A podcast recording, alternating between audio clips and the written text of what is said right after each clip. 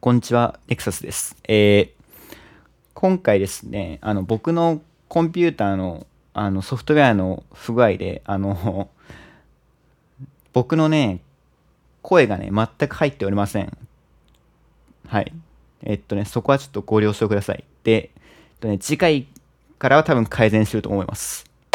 Life is Gadget 第6回です、えー、この番組はガジェットをたしなむ程度に楽しむ人たちによるおしゃべりラジオですということで、えー、今回は9月12日に行われたアップルのスペシャルイベントのお話をしたいと思うんですけど、えー、今回またアップルネタということで、えー、タコさんに来ていただきました、よろしくお願いします、はいよろしくお願いしますえー、ということでえー、まずじゃあそのイベントで何が出たのかっていうのを、まあ、ざっくりと、えー、振り返りたいと思います、えー、あ9月12日じゃなくて15日ですねすいません早速間違えたんですけど、ね えー、まず、えー、出たのが、えー、10.2インチの、えー、iPad 無印が出ましたとでまあこれは、えー、チップがこれまで A12 バイオニックだったのが A13 バイオニックになったと。で、えっ、ー、と、インカメラが、えー、センターフレームに対応したことによって、えー、ちょっとアップデートされたよっていう感じ。で、えストレージがあと256ギガが選べるようになりましたと。これまでは128ギガが上限だったんですけど。はい。というアップデート。で、え次が iPad mini 第6世代ですね。えー、これが結構盛りだくさんでかなりリアルタイムで見ていた人たちは盛り上がってたんじゃないかなっていうふうに思うんですけど、えー、まあ、まずベゼルレスになったよと。でまあざっくり言うと、まあ、iPad Air 4のちっちゃくした版みたいな感じですね。えー、USB Type-C になってで Apple Pencil も第2世代になってとかそういう感じですね。で、えセキュリティのところは、えー、ボタンに内蔵されてるタッチ ID というところでございます。で、えー、次、Apple Watch シリーズ7ですね。まあ、これは、えー、ベゼルがさらに細くなったと。シリーズ4の時にちょっと、えー、ディスプレイ表示領域が角丸になったのが、えー、さらに、えー、ディスプレイのギリギリまで表示できるようになったっていう感じが目玉だそうです。で、えー、最後に iPhone13、13 mini と13 Pro、13 Pro Max となっていて、まあ、ここら辺は順当にチップが良くなって、カメラが良くなってっていう感じでございました。で、えー、っと、とりあえず、何買ったかっていうその報告を先にしますか皆さんタコさんは何買われましたか僕はまあ一応一応あの13プロのシエラブルーを予約はしましたちなみに容量はおいくつですか容量はね256ですねおいきましたね256なるほどちなみに天からいつも256を選んでるんでああはいはいはいそういう感じですねなるほど。ちなみに、発売日ゲットですかそうですね。ああ、いいですね。24だっけに、お家に届くようにしました。ああ。行くのがめんどく さいんで、いいかなと思って。そうですね。なるほど。で、まあ、僕も一応 iPhone13 mini の、えー、128ギガのブルーを、えー、予約しました。っていうところですね。うんっはいそういう感じですかね皆さんねえー、っとじゃあ何から触れますか iPhone 先に片付けますそうですね iPhone あのアプローチはもういいですか触れなくていやちょっとは触れてもいいんじゃないですかじゃあそうですねじゃあ最後にちょっとアップルウォッチャー時間があれば。じゃあまず iPhone13、13 mini、13 Pro、13 Pro Max から、えー、触れていきたいと思いますけどどうですか今回のモデルチェンジの感じそう僕も僕リアルタイムで見なかったんでいつものいつものようにで翌朝ねこうツイッターでタイムライン見ててみんながわーわー言ってるのを見ながら公式ページ見てたんですけどえっともう発表会見る前から僕13ミニ狙いだったんですよ一応あのちっちゃいのが好きなんででそれで13のページを見ていってたんですけどあの何が新しくなったのかがほとんどか分からなくて あれこれ12から何が結局良くなったのっていうのでうん。があってあれ大丈夫かな今年のってなってあの一応リークは僕あんまり見ないようにしてたんですけどあれだけは目に入っちゃっててあのタッチ ID じゃなくてフェイス ID があのマスク対応するっていうああ。ところは見てたんででまあそれはまあなんとなくなんか、まあ、どういう仕組みなのかはよく分かってないですけどまあ来そうだなっていうのは思ってたんですけどなんかフェイス ID に関する記載が一切なくて あれと思ってうん。何もないのみたいな感じですごいちょっと僕としてはかなり大丈夫かなってなったんでタコさんどういう印象でした最初 iPhone ですよね。です。一応、まあ、今年は、まあ、そもそもデザインは変わらないんじゃないかっていうのが予想として、まあ、されていたと思うんですけど、はい。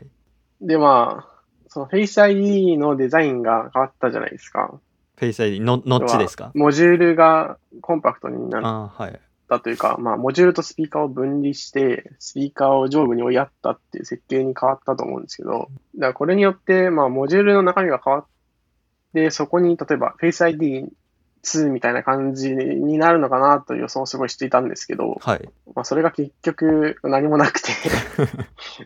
なんかさらっと、あ、20%ちっちゃくなったよ、ぐらいで終わっちゃったんで、はい。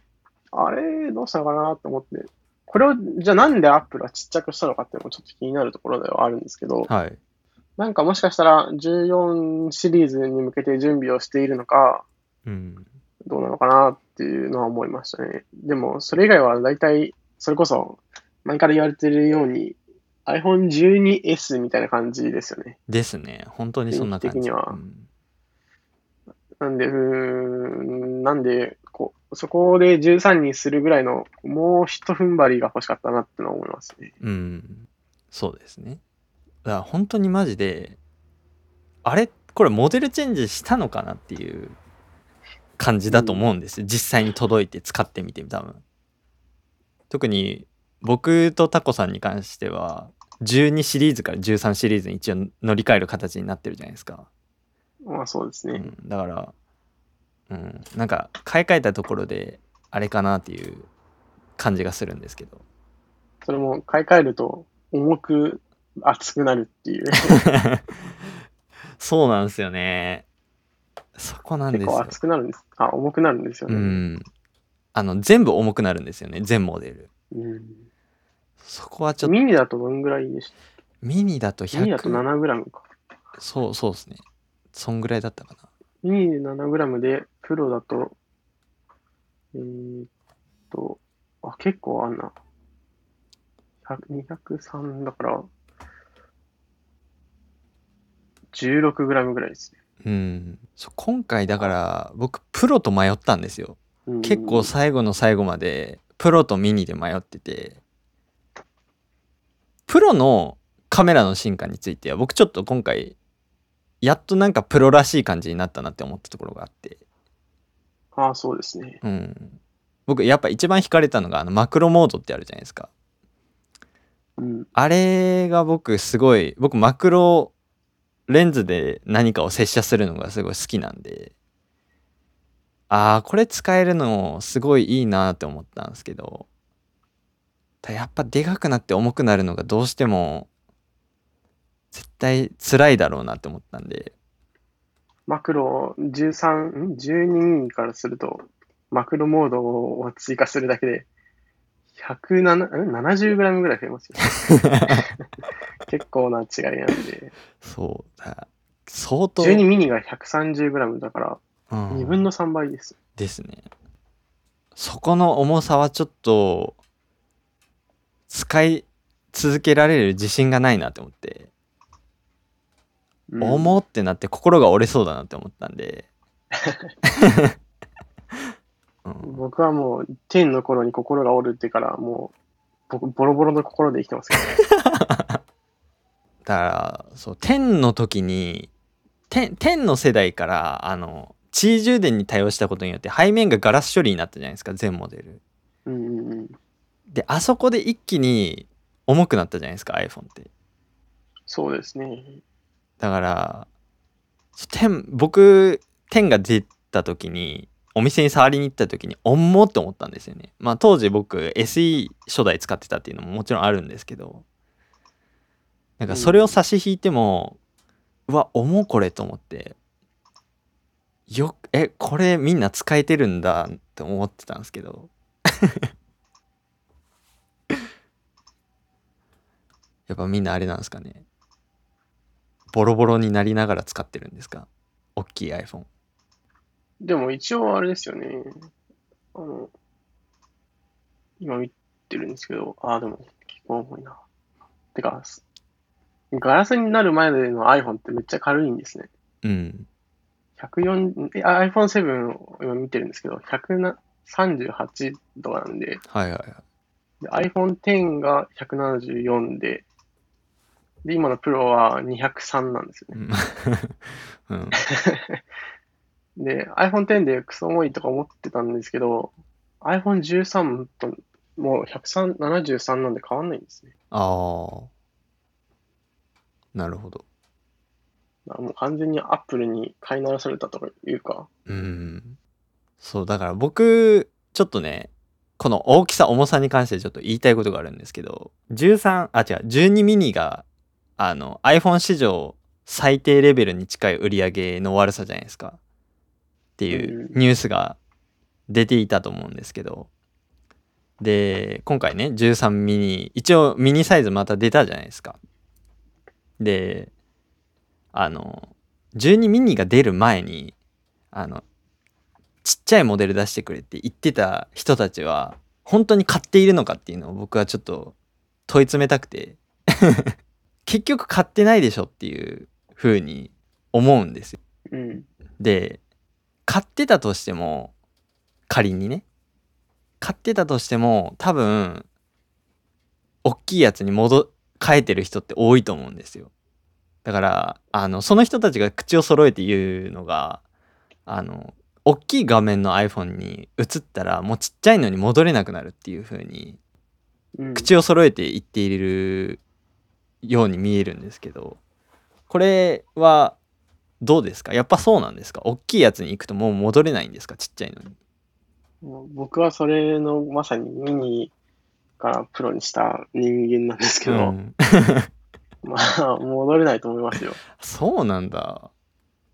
いやー、昔、学生、っていうか、今も学生ですけど、はいあの時に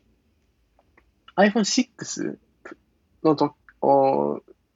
の世代の時に自分は6を使ってて、はいで、知り合いっていうか、まあ友達が6プラスを使ってたんですね。はいで、あ貸してみろよって言って借りて使ってみたら、すごい、めっちゃ広くて、うんあ、この、このでかでかい、こう広々とした画面はすごいいいなって思った記憶があったんですよね。はいで、まあ自分のは6なんで、まあ、それを使っていくしかないんですけど、うんあその広さが忘れられなかったのがあって、あーやっぱ一回広い iPhone になると、まあ、ちっちゃい iPhone に戻るのはまあ結構難しいんじゃないかなっていうのは、それを通して感じたのと、はいあとそもそもあれなんですよね。この12ミニが出るまではいは、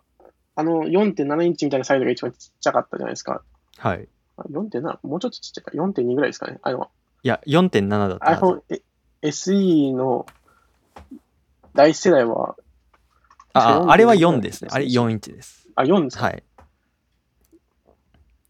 それで、iPhone の今までのその時までの一番ちっちゃい画面サイズは iPhone その4インチだったと思うんですけど、はい。アプリ開発者とか、あと、ウェブ制作者とかは、まあ、そこをボーダーの一番下にして、うん。まあ仕方ないからそこはサポートしてややるよみたいな感じで、うん。で、あと、なるべく iPhone7 とか10とかそこら辺のボリュームゾーンを狙ってデザインしてるんですよね。はい。でそう考えると、まあ画面が広い小さいの快適性だけじゃなくて、そのコンテンツがそもそもそのちっちゃい画面に最適化されてないっていうところがあって、うん。一応使えるんだけれども、そこを中心に考えられてないというか、うん。まあ、6.1インチとか5.7インチのサイズの端末を中心に全体の UI とかが考えられているような感じを、まあ、いろいろ作ったりしてたも思って、はい。なのでそういうとこも関係してるのかなという気はしますね。ああ、なのでやっぱりそういうのを経験しちゃうと、もう重いくてでかいけど、まあ両手で持てばいいかっていう感じで、その広くて快適な方に向かっちゃうっていうのはあるかもしれないですね。ああ、そうなんだ。それとあともう一個、はい。ミニを使ってて思ったのが、はい。最初にミニを買った時に、届いて使ってみたら、なんか、なんか違うなと思ったんですよ。ほう。なんかいつもの iPhone の使いか使ってる感覚と違うと。ほで、僕は、うん最初の iPhone が iPhone6 だったんですけど、う。はい。でもその後まあ 5S を中古で買うとかいうよくわかんないことをしたので、はい。 4インチの iPhone を持ってたんですよね。はい。なんですけど、それともなんか違う、うん。ななんか、かちょっと違う感じがして、うん。あれーと思ってたんですけど、実は iPhone mini って、画面の、なんていうの、比率がちょっとちっちゃいんですよ。ああ。要は、昔のプラス、iPhone6 プラスの最初版みたいな感じで、はい。の逆で UI が大きくなってるんじゃなくてちっちゃくなってるんですよね。ほ全部縮小させられていて、文字とかは全部ちっちゃいんですよね。う。うーん。そういうところの、こう、ちょっとした違和感が、やっぱり、こう、ミニを買った人を、プロに戻しちゃうような気がしていて、ああ。で、結局、いい、そんなに、そう、絶賛する噂がないと、ああ、じゃあ、iPhone12 でいいやって、こう、普通のライトユーザーは、まあ、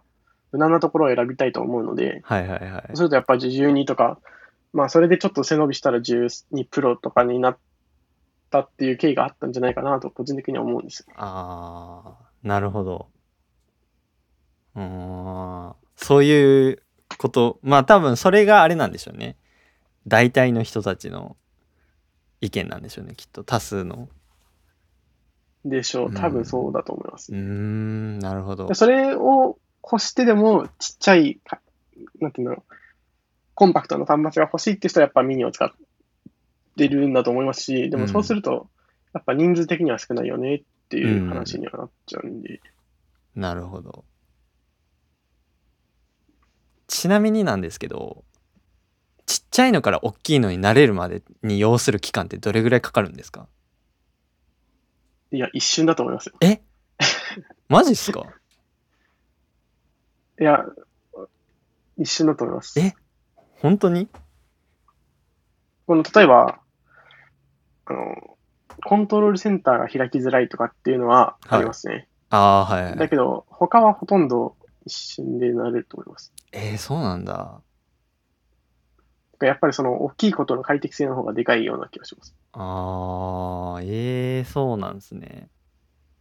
いや僕、iPhone SE 初代使ってた時に、あの、修理に出してる、修理に出すことが一回あって、で、修理に出してる間の代替品で iPhone7 が来た時があったんですよ。で、ありま したね。あ で、知ってるっていう。で、あの、iPhone7 を、あれどれぐらい使ったの ?2 週間ぐらい使ってたんですよ、結局。いろいろあって。はいはい。で、やっぱ慣れなかったんですよね、その2週間の間。ずっと、うわ、でかいな、でかいなって思いつつ使ってたんで。ああ、そう。その、だから多分それこそさっき言ったそのコントロールセンターに届かないとか、なんかちょっとした動作でできないっていうのがすごいストレスに感じちゃってそのコンテンツのうん表示領域よりもそっちの操作性が悪くなったことの方がストレスに感じちゃったんですよね。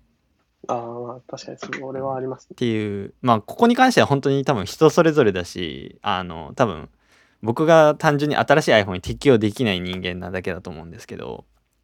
それがあったんでうん。それまでは実は僕大きい iPhone 賛成派の人だったんですよ実はその経験するまで。っていうのもあの iPhoneSE 初代を使う iPhoneSE 初代でも僕片手で操作できないんですよ。でなんでかって言ったら僕あの日本語打つ時もフリックじゃなくてクワティでやるんですよ。なんでクワティの場合って両手で打った方が早いんですよ僕の場合だと。だから結果的に両手使ってるじゃんってなってだったらプラスとかあのでかい方でいいんじゃねって思ってたんですよでも実際にその2週間 iPhone7 使ってみて実は片手で操作してる時間もう長いっていうことに気づいてその時にその文字打ち以外の例えば、えーなんだろう Twitter 操作するとか LINE 操作するとかっていう時でもその iPhone SE で届いてたのに7じゃ届かないっていうのが片手じゃっていうのが結構あってそれがすっごいストレスだったんですよ。っていうことがあってそれ以来もう絶対ちっちゃい iPhone にするっていうふうに決めてたんですね。なんでまあ確かに iPhone SE 初代よりも iPhone12 ミニ13ミニってでかくなってるんであの結果的に両手でやらないといけないシーンっていうのは、まあ、SE の時よりも増えてるんですけどでもあの普通のあの6.1インチのあの無印とか、えープロのちっちゃい方とかよりはちっちゃいんで僕はミニはすごく好きでなんか一応続けてほしいっていう応援の意味も込めても今回13ミニ買ったんですよ僕うんだったんですけど、そうかと思ってなんか今の話聞いてあーやっぱりあれなんだなっていうその昔2チャンネルかなんかで見たんですけどその今時え未だにちっちゃい iPhone 使ってるやつわらわらみたいなスレを一回見たことあったんですけどあのそこで書かれてたのがあの小型 iPhone を求めてるやつってあの声がでかいだけノイジーマイノリティっていう風に書かれてて ああ、そうなんだなと思って。で、なんか今の話聞いて、あ、やっぱり、その僕みたいな人間っていうのは多分ものすごく少数。で、少数の割に声がでかいっていう。で、アップルがミニサイズを作ったのは、そ、んそういう人たちに踊らされたのかなっていう。踊らされたじゃないけど、なんか、そこ、そういうのがあったんじゃないかなっていうふうに、今思いましたね。その話聞いて。でもまあ、今ちょっと思って、あの、ネタの方に追加したんですけど、はい。 iPhone12 が、ミニが売れなかったもう一つの理由は、その、さっきの iPhone5 よりちょっとでかくなったって話があったじゃないですか。はい。それがけ結構でかいような気がしてて、ほ要は、その、さっきのコントロールセンターとか、うんあと、文字打つときとかっていうのは、やっぱり、あの、その、でかくなって使いづらくなったっていうのを感じるのにもあると思うんですけど、う。はい。 iPhone5 の大きさがすごい良かったと思うんですよね。うん。あれってほん本当に手の中に入るちょうどいいサイズで、うん。あれがすごかったんですけど、あの iPhone5 のデザイン自体は、もう発表した時にはジョブズはいなかったんですけど、はい。その開発自体は全体的にジョブズが最後までやってた最後の端末らしくて、うん。と考えると、結構、そのスティーブ・ジョブズ的にすごい見詰められたサイズ感うん。だったっていうのがあったと思うんですよね。はいはいはい。で、ジョブズはその時、その当時はもう、ギャラクシーとかはすごいデカめの4.4、ん ?5 インチぐらいのアンドロイドとかが出ている中で、iPhone だけちっちゃいサイズを採用していたっていうのもあって、うん。その使いちっちゃさとかコンパクトに使えるっていうところには結構こだわっていたと思うんですけど、はい。やはりそういうふうに考えられた中で iPhone5 の大きさはすごいちょうど良かったのかなって思っていて、うん。そう考えると iPhone12 はすちっちゃいとは言っても、やはりそのよりは大きいじゃないですか。うん。そうするとその上が届かないとか、うんこの手にやっぱ、やっぱり iPhone5 の方がしっかりくるんですよね。うん。って考えると、その、ちっちゃい iPhone が欲しい人的には、やっぱ iPhone5 の大きさで出したら、やっぱりそこの層にももっと、もっと、こう、刺さったのかなっていう気はしていてう、ん。ちょっと中途半端じゃないですか。そうっすね。やっぱそこも、こう、こけたというか、まあ、こう売り上げが声の割には伸びなかった原因なのかなと思うんですよね。ああ。なるほど。そのサイズだったらもう普通のでいいじゃんってなっちゃったらまあみんなノーマルラインっていうかまあプロとノーマルを買っちゃうと思うんですよね。はいはいはい。ああ、なるほど。ミニ君はちょっとなんなこうどっちづかずな感じだったっていうう。ん、そうですね確かに12ミニを開けて最初に思ったのはえ思ったよりでかって思って思いましたけど ね思ってたよりこいつでけえなって思って大丈夫かなって一応思いましたけど、そうですねいまあでもサイズ的には多分そもそもなんだっけ iPhone5 の時と端末の比率が違う、あの縦横比が違うんで、うんまあその、あの筐体に収めることはままず無理なんですけど、はいはいはいでプラスカメラが二眼になってて、結構カメラモジュールの幅を取るんですよね。うんそういうとこもあって、やっぱり大きさ的にはああれが限界だったのかなという気はするんですけど、うんまあそうすると、もうなんていうの、最初から生まれる時から死が決まってるみたいな、そんな感じ の、こう、シリーズになってしまったのかもしれないっていううん気はしますね。なるほどね。そうね。現代において多分この4インチ iPhone のサイズはまず実現できないですからねきっと。うーん。でも一応、例えば、あの、なんだっけ、エクスペリア、最近のエクスペリアはい。 5とかうん、 1とかあるじゃないですか。はい。ああいうのって結構、新しくなってから縦長のデザインになったんですよね。はい。だから、ああいう感じのこうアプローチを、もしアップルが全体としてしていれば、うん。まあ可能だったのかもしれないんですけど、アップルはそうじゃなくて、こう、もうちょっと iPhone6 から、もうちょっとボテっとした感じのデザインっていうか、幅に切り替えて今まで来ているので、うん。まあその統一性を考えたら、まあ iPhone としては無理かなっていう感じですね。うん。なるほど。あ、Xperia Ace とかを買えばいいんじゃないですか。ああもうあれですか iOS はもう卒業っていうそうですよねででも、もエクスペリアエースの多、分アップルとしては多分もうそういうことなんですよきっとだから多分、うん、 iPhone13 ミニが今撮ってるのが9月の18日で昨日がね、えー予約日だ予約開始日だったんですけど今朝起きて僕が買った構成見たんですよ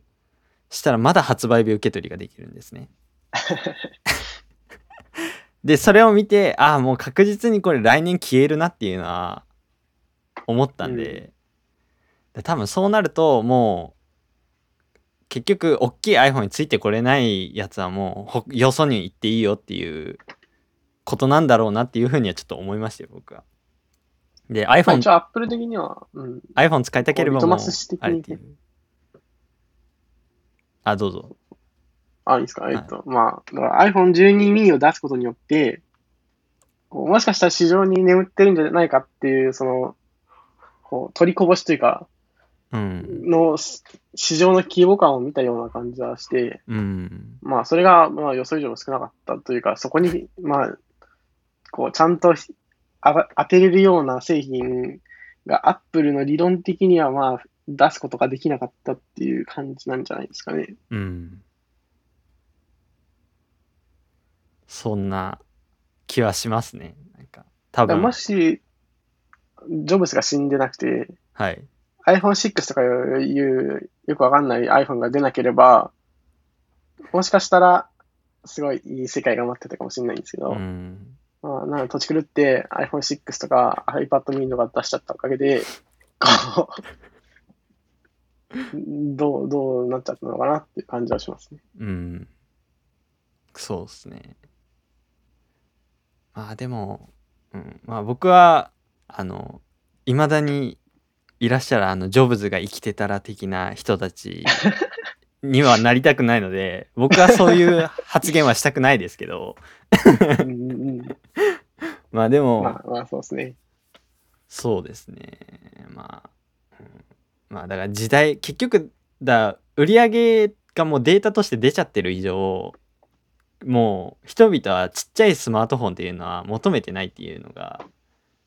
ほとんどもう見えちゃってるんで、もうそこはもう自分が少数派だっていうことを諦めても、じ周りに合わせていくしかないなっていうふうには僕はもう思ってますけどね。だまたね、えー、11以前の時みたいに最低ラインが5.8インチとかあの辺りのまあい今のうんラインナップで言ったら6.1インチですけど、が一番ちっちゃいラインだよって言われたらもうそれを買うしかないと思うんで、うんそうですねもうそこはまあ、両手で使えばいいんですよ。そう、うん、おあの前ら手が2本あるだろっていうのが、今回のメッセージだと思います。うん、腕2本使えるんだったら僕 iPad 使っちゃうんだよなっていうあ、まあ、そうっすよね。のがあるんですよだから多分そこもちょっと一般の人たちとのズレなんですよねきっと一般の人たちっていやままず iPad 持ってない人が多いじゃないですか基本的にうん。でしかも iPad 仮に持ってたとしてもん iPhone が基本的にメインですっていう人の方が多いと思うんですよ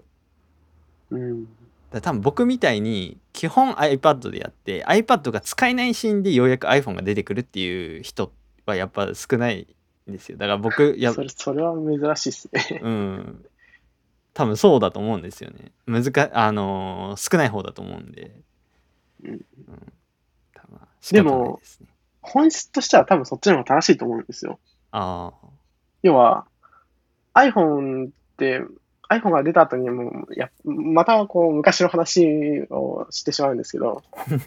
こう、 こう、歴史を語ってしまうんですけど、あはい iPhone が出た後に iPad が出たわけじゃないですか。はいで iPad 自体はもともとは、要は iPhone みたいなことを、iPhone みたいな感覚でもっと快適に使おうみたいな、要はソファーに座って腰を据えてこう、のんびりうんウェブをブラウズするみたいなイメージで、まあ、開発されて出されたと思うんですけど、うんで、それはなんでかっていうと iPhone がこの本当に手のに入るぐらいの本当にちっちゃいサイズだったからじゃないですか、はい要は。うんで、アップルとしてはその頃から最、最初の iPhone、初期、初代 iPhone から、まあ、要は iPhone5S まではずっとその手の中に収まるデザインで iPhone を開発して、で、iPad は iPad で、こう、まあ、その大きさのまま順当進化させていったわけじゃないですか。はいで、それを、が、まあ、iPhone6 から、まあ、その考え方が変わって、はい画面サイズ、iPhone の画面サイズがでかくなって、うんで、そうすると iPad の居場所がなくなるので、うんまあ、iPad はパコンピューティングの方にまあ舵を切って、はいあとまあイラストを描けるとか、うんそういう方に舵を切りをしたと思うんですね。はいなんで根本の考え方、要は Apple 原理主義的な話をすると、こう iPhone はなるべく手の中に入る小さなサイズで、うん iPad は、要は、その、手の中でやるには、ちょっと物足りないような、こう、家でのんびり作業をするために使ううん機器っていう感じの使い分けが、本来、原理的に、原理主義的に考えると正しいと思うんですけど、うんそこを iPhone6 ででかくしてしまったせいで、うんやっぱりどっちつかずになってしまったような感じはしていて、うんなんで多分、トラマメシュワさん的な考え方が、本来のアップル的な考え方に近いんだと思います。ああ、その、そこから一、番最初の頃のってことですね。そうですうね。ん。それこそ、もう、ジョブズ君が考えた俺の最強のアップル時代はいはいはい。に、まあ、まさにそれで、そこからのチェンジが、まあ、を良しと取るか、否かっていうところですね。うん。まあ、その、そのせいで、個人的には、すごい全体の方向性がすごいブレてる感じはすごいするんですよ。最近のアップルも。うん。要は、ん明確、昔は明確じゃないですか。はい。 iPhone はもう手の中で携帯としていろいろできる。iPod、兼携帯、兼、まあちょっとブラウザもできるよみたいうん。な。で、iPad でなんかやろうね。で、Mac は、こう、開発に使いましょうみたいうん。な感じだったんですけど、そこの境界が全体的にもうぼやけてきてうん。る感じがすごいするので、やっぱその最近の Apple のこう、はっきりしないというか、こう、こう芯がこうバシッと通ってる感がないような感じをするんですけど、それはそこからこう、つながってきて、こうやって僕たちの困らせてるんじゃないかなっていうのを感じるんですよね。うん。なるほど。だやっぱ、あれですよね。iPhone6 と6プラスが出たあたりですよね。でそこが、こう、時代の分かれ目というか、すごい、あれですね。なんか、大きいサイズ好きな人からしたらめちゃくちゃ怒られそうな話ばっかりしてますけど、昔語りばっかりしちゃって。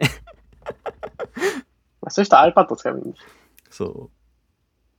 そうだから僕は iPad の方が使用時間が長いんですよ、圧倒的に。うんうんうん。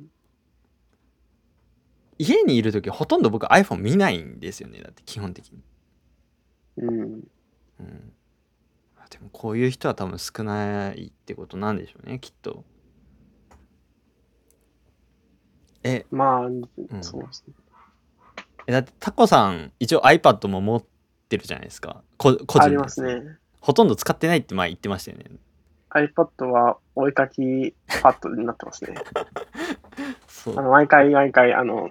使う前には、こう、白い棒を尻からぶっ刺して、あーこう、5分ぐ らい待ってから、お絵かきするだけ、ためだけに使ってます。あーなるほどねあとは家族がテレビを見るぐらいですかね。ああえー、そう、ウンマンの端末としては信じられない使い方をしてますけど。なるほど そうなんですねあまあ僕は基本的に、まあ、Mac でいろいろやってるんで、はいブラウジングとか、まあ、まあ、こう、学校のあれとかは全体的に Mac でやって、うんで、まあ、スマホは他の、例えばアプリを使ったりするもの、はいはい例えば、まあ、電気を消すとか、うんあの、まあ、LINE をするとか、そういういろいろちょこちょこしたものとかを使うみたいな感じなんで、はいそういうのってまあ全体的に iPhone に最適化されちゃってるんで、うん iPad に入れて使うってことはないんですよね。あー確かにそうそうそうそうすると結局、まあ、iPad 君は 絵を描くことしかやることがなくなっちゃうんですよね。そうなんですよね。そう。僕も iPad を今使って、去年買って、ようやくなんかまともに iPad を使い始めたぐらいだったんですけど、うんうん意外と自分が使ってるアプリで iPad に対応してないやつって多いんですよね。結構。うん。で、それ見ると、うわ、ないわーと思って萎えるんですよ。萎えてアンインストールするんですけど。で、このアプリ使いたいときは仕方なく iPhone 出すかっていうふうに一応してるんですけど。そうですね。うん、まあ、でも iPad のそやっぱ、こういろいろあったじゃないですか。こう、あの、なんていうんだろう。種類の変力というか、はい、変遷があったじゃないですか。はい、プロが出たりとか、うんペンついたりとか、AI が出て、とかっていうのがあって、なんかノーマル無印 iPad が爆誕したりとかあったと思うんですけど、はい。こう、本来は、要は、娯楽用なわけじゃないですか。はい。映画をこう見たいとか、本を読みたいとか、そういうのに、すごい快適に使えるデバイスだったんですけど、はい。それがこう、突然プロとか言い始めちゃったんで、うん。まあ、とか、教育用のことも考え始めて、多分無印 iPad とか出してると思うんですけど、はい。とかっていくと、さすがに映画見るためだけに10万円も出せないじゃないですか。 そうですね。だったら iPhone で送れってなっちゃうと思うんですよね。消費者的には。ああそういうところをちゃんと組んだっていうか、無印 iPad で組んでるじゃないかっていう感じもあるかもしれないんですけど、ーうん。あれはまあき結構、こう別にあれはコンテンツを見るために最適化されてるわけじゃなくて、はい。要は教育用とか、本当に業務用向けな感じが強いじゃないですか。うん。コアじゃないというか。なんで、やっぱそこをちゃんと明確にしておくべきだったかなと思いましたね。うん。そうっす要ね。はラ、ラフに使える iPad と、本当にプロ向けのプロ。うんだから別。に一般向けに M1 いらないじゃないですか。うん。いらない。要は、で プロそとかっていうのを考えると、別にそんなに iPad に求める、例えばライダーがついてるとかっていうのは、いらなかったわけで、はい。エアを出すのが遅すぎたんですよ。うん。あれがもっと前から、エア、要は今の現行のエアみたいな立ち位置のちょうどいい iPad がもうちょっと安い値段で出てたら、こう iPad を使う、こうラフに使うっていうニーズはちゃんとつかめたと思うんですけど、うん。まあそもそも i- Apple がそのニーズをつかもうとしてないっていうのと、うん。要は完全にもうなんていうんだろう、コンピューティングに使うような頭でやってるので、うん。そこ狙ってないっていうのがあると、やっぱり、こうね、やっぱ Apple と iPhone の中でチューブラルになっちゃう。うん。そうですね。そうだ、iPad Air 4が出た時に、あ、すごくちょうどいい iPad が出たなって思って僕買ったんですうよ、んそれで。でも、iPad Air 4って、あれ、売れてなくないですかあれ。あれ、売れてるんですかあれ。僕よ、あれ、売れてないんですか僕よくわかんないけどでもなんか僕が観測してる感じだと Air4 を買ってる人ってなんかあんまりいないイメージなんですよねなんか全然盛り上がってなくないですかうん。うんなんかうんすごい M1iPad Pro 出た時はめっちゃ盛り上がってたけど僕ずっとあれ見ながら君たちそれで結局何すんのって思ってたんでいや、そうですよね。本当にそうですよね。き君どうたせ Twitter ちやってるだけなうんだろん、君たちそれで結局ツイッターして YouTube 見てるだけじゃないかって僕思ってたんですよそうそう。なぜならエアー買った僕がそうなんで iPad はそうっすよ。あれは YouTube 再生期なんで、うん YouTube 再生にいかに金を詰めるかっていうこうチキンレースだと思いますよ。うんそう実際ねあんなねルマフュージョンとかっていう動画編集アプリとかあとガレージバンドとかねいろいろあるじゃないですかプロクリエイトとかフォトショップとかイラストレーターとか出てますけど、あれでちゃんとすあのクリエイティブなことしてる人なんて本当に一握りだと思うんですよマジでうん。だあの今回のね iPhone1313 Pro であのシネマティックモードって出たじゃないですかあのあれであの Twitter でみんな言ってたのが Apple は結局 iPhone で映画撮らせたいのっていうことをみんな言ってたんですけど あれなんかがまさにそうで、あの何させたいのっていう風になるんですよね結局結局自分たちに何をさせたいんだっていうのがあるんでそうだからなんだろうなうんまあいいんですけど多分 iPad 今後だからやっぱり Apple としては MacBook っていうものはなくして iPad でそれを担っていってほしいっていう思いがあるからあのめちゃくちゃ高いキーボード出したりとか M1 チップ積んだりとかっていうのがあるんでしょうけどそのハードがどんどん進んでてソフトウェアが全く追いついてないフォソフトウェアとユーザーが全く追いついてない感がめちゃくちゃあってうんっていうのがあってそのどんどんなんかハードだけめちゃくちゃ良くなってで良くなるってことは高くなるじゃないですか値段もだから、うん。だから今僕 Air 使ってて次 iPad 何買えばいいんだろうなと思っててっていうのもありますねそうなんかちょうどいいラインがないんですよ僕僕に刺さるラインがっていうのがありますね iPad に関してはそうですね。だ去年って僕の中ではすごい久々になんか当たりの年だったんですよアップル製品12ミニも出て小型機にね、ずっとすがりついてた人間の行き場所がようやく見つかりで、うん iPad も Air4 っていうまあ適度にいいのが出てねですごい当たりの年だったんですけど当たりだったがゆえに今後が不安なんですよ僕今ミニもなくなあるでも今年は結構思ったんですけど、はいもう WWDC の時点で、はいこう、全体的にすごい微妙じゃないで すか。あの、去年の素晴らしさは何だったんだっていうぐらいの、うんあれがあって、去年はまあ、M1 もやってましたし、はいあれでしたけど、今年は WWDC も、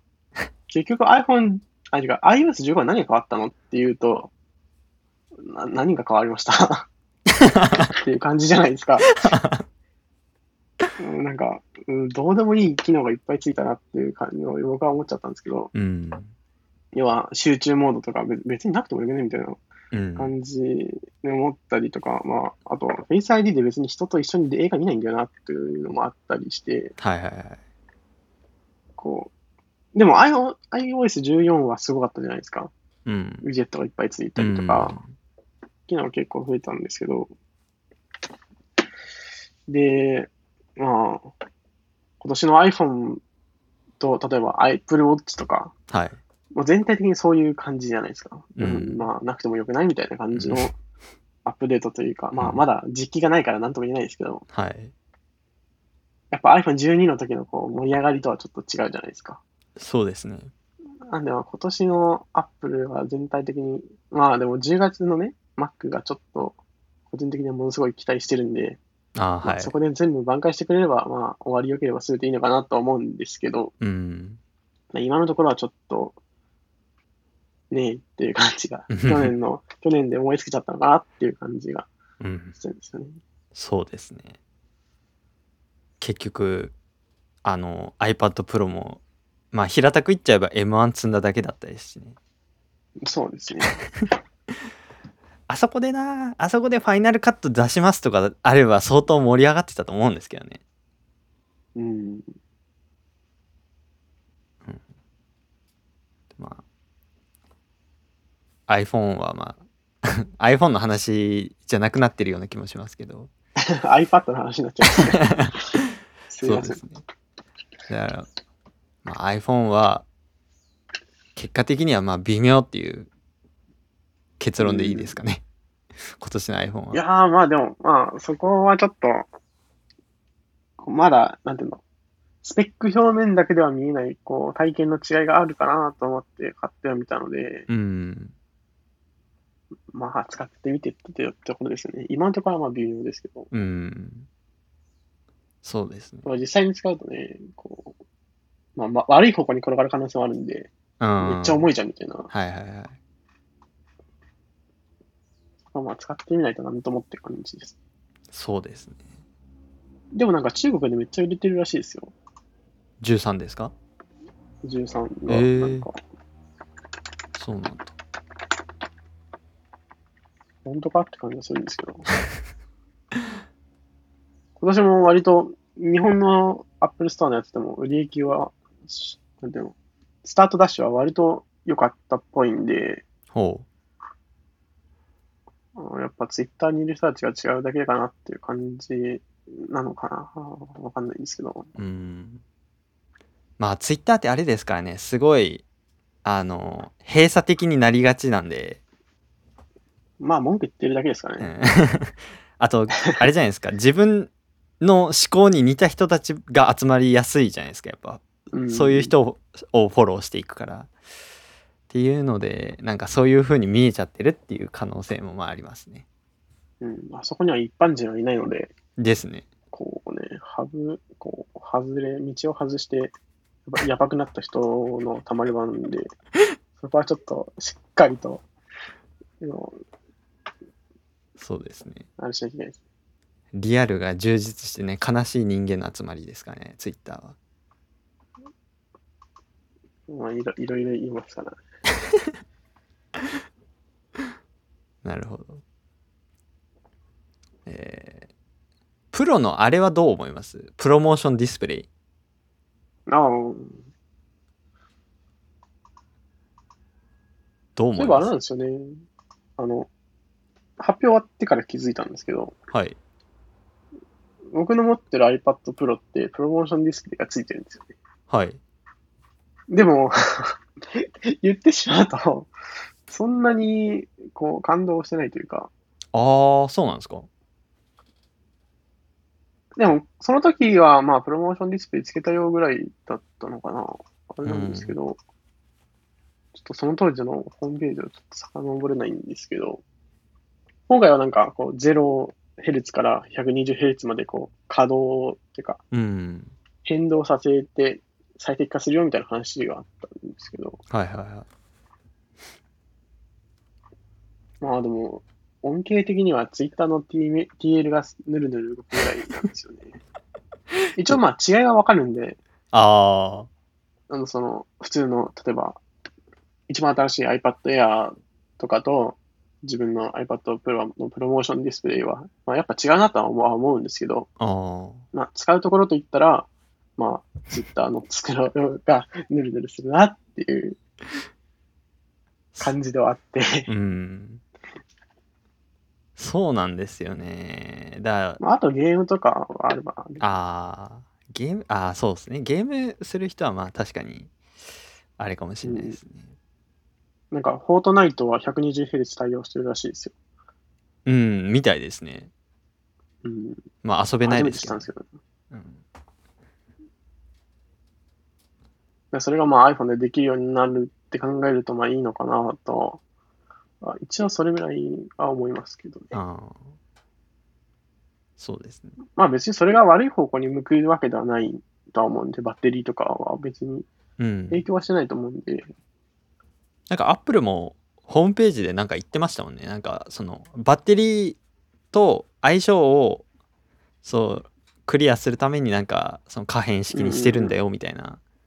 ことは公式ページに書いてたんで、ああと思って。そう、まあ、iPad の時はそれこそあのペンがあったので、はい。やっぱペンの追従を考えると、まあプロモーションあった方が絶対いい良かったと思うんですけど、うん。やっぱ iPhone はそれはないので、その分、こう、必要性っていうか、こう、必須ではないかなっていうか感じはしますよね。うん。優先順位的にはやっぱり下がる感じはするんで、そうですね。まあ、それよりはね、こう、マスクをつけての方にもちょっと舵を振ってほしかったなっていう感じはすごいするんですけど、いやー、本当にそれは思いますね、マジ で。いや、これ、Apple Watch 持ってる人はね、いいと思うんですよ。ネクサさん Apple Watch 持ってるじゃないですか。で、あの、Apple Watch で解除してるって一応なんか前のエピソードで言ってたと思うんですけど、いや、もウうんォッチ持ってる人はいいんですけど、いや、ウォッチ持ってない人どうすんのよっていうところなんですよね。でも、ウォッチもちょっといろいろありますよね。こう、例えば、こう端末のロック解除は、まあ、ウォッチをつけてればできるじゃないですか。はい。ですけど、例えば、Apple、ん iPhone で Apple Pay で決済しようとすると、ウォッチじゃ解除できないんですよね。あそう要は、iPhone で打ち込むか、まあ、Apple Watch をダブルクリックして、ピッてやるしかなくて、ー。うんうんうんそういうとこって、え、それってどうなのって思う、個人的にはすごい思うんですよね。うん。あと、そもそも、こう、Face ID でめっちゃ強いセキュリティとか言ってんのに、なんかその、Apple Watch 近くにいるだけでいいよね、みたいな、そのガバガバセキュリティは何なんですかっていう感じがすごいして。 かなり、かなり、え、本当本気で言ってんのかって、すごい個人的には思うんですけど、うん。その、えじゃあ Face ID いらねえじゃんっていう。うん。何のためにあの Face ID、そう、今回もね、発表会で誰か言ってましたけど、タッチ ID のセキュリティをミニですごい言ってるくせに、なんか iPhone になったら Face ID のセキュリティをすごい言ってて、どっちやねんみたいなうん。話をしてるのが、って面白いなと思ったんですけど、そういうところがありますよね、Apple 君は。うん。いやー、本当に、それは、それ言ってるツイートされてる人、僕も見ましたけど、あ、そうだったんだと思って、いや、それは確かにめちゃくちゃ、もう一瞬で矛盾しとるやんって思いましたけど。うん。そうっすね。このセそういうところについてね、こう、あの、インフルエンサーの方にはさ、こう、YouTube とかで質問するときはそういうのをぜひ聞いてほしいんですけど、みんななんか当たり障りのないことしか聞いてくれないじゃないですか。これズバズバ聞いてほしいなと思うんですよ。やっぱそれは、あれですよ。粛清されるからですよ。それ聞いたら。あれされるんですかね一応ちゃん と、多分あれっすよ。うん Apple ID バンされますよ。それはきついな。そんなことしようものなら多分もう消されますね。そうですね。そうだから今ちょっとインフルエンサーの話が出ましたけど、去は年あたりから先行でインフルエンサーにうん。なん、か配配配ってるではないけど、なんか貸し出してやってるじゃないですか。はいはいはい。あれ、すごい、アップルやるんだこういうことっていうふうに去年思ったんですけど。うん。なんか意外じゃないですか。あれめっちゃ嫌なんですけど、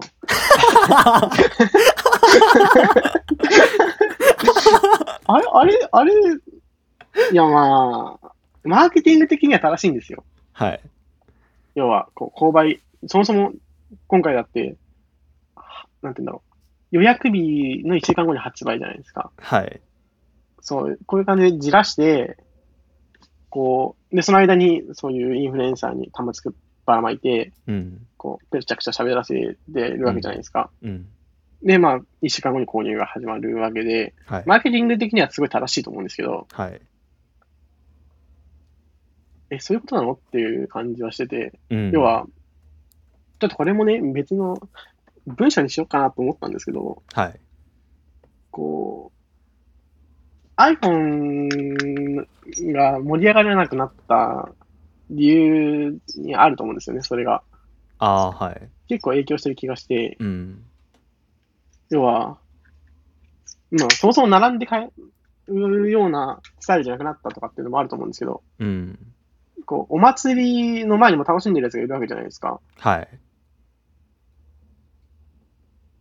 それって、え、お祭り楽しめなくないっていう感じがすごいしちゃって、うん。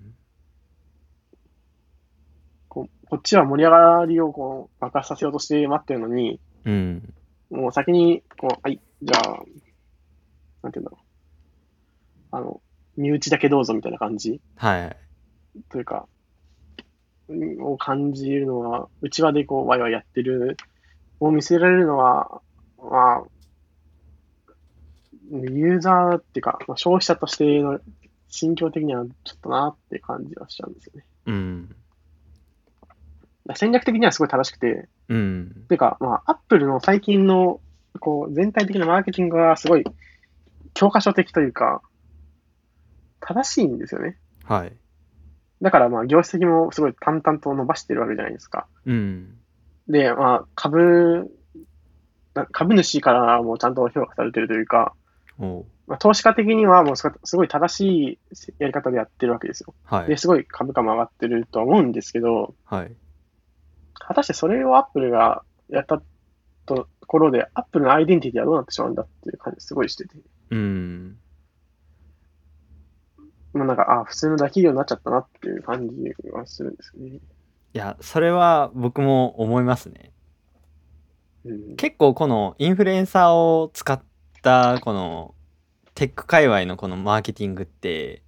もう割とうんうん2年3年ぐらい前から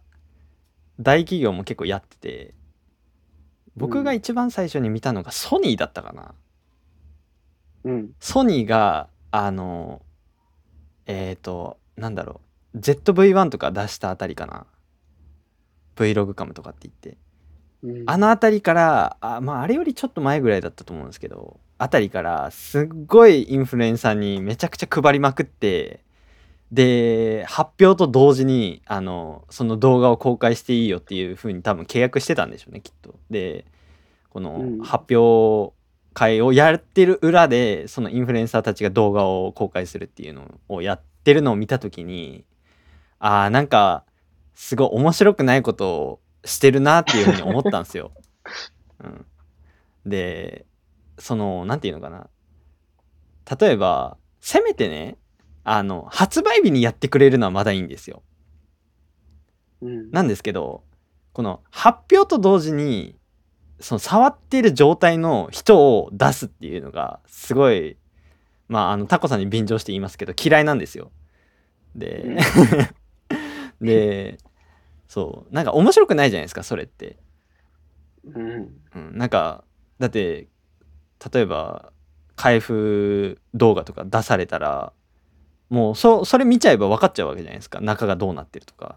どういう感じとかっていうのが。うん。うん、だからなんか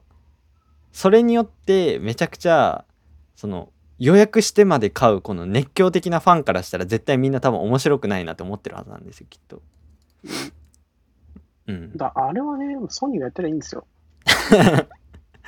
あそそううソニーが勝手にやってるんじゃなくてう、ん、で、まあ、ちょっとね、今日朝、ん ?YouTube にちょっと出てきたんですけど、はい。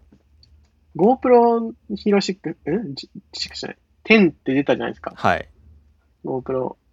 Hero 10が発表されて、あれってあ全然追ってないからわかんないんですけど、はい。で、そのね、動画っていうか、あ、新製品出ました、みたいなのを、やってるのを、カズチャンネルの動画が、こう、はい。あの、おすすめに出てきたんですけど、はい。個人的にはちょっと GoPro Hero 10は、噂の時から、あ、いいなと思ってて、はい。あの、4K120p 撮れるとかって結構すごいんで、うん。いいなと思ってはいたんですけど、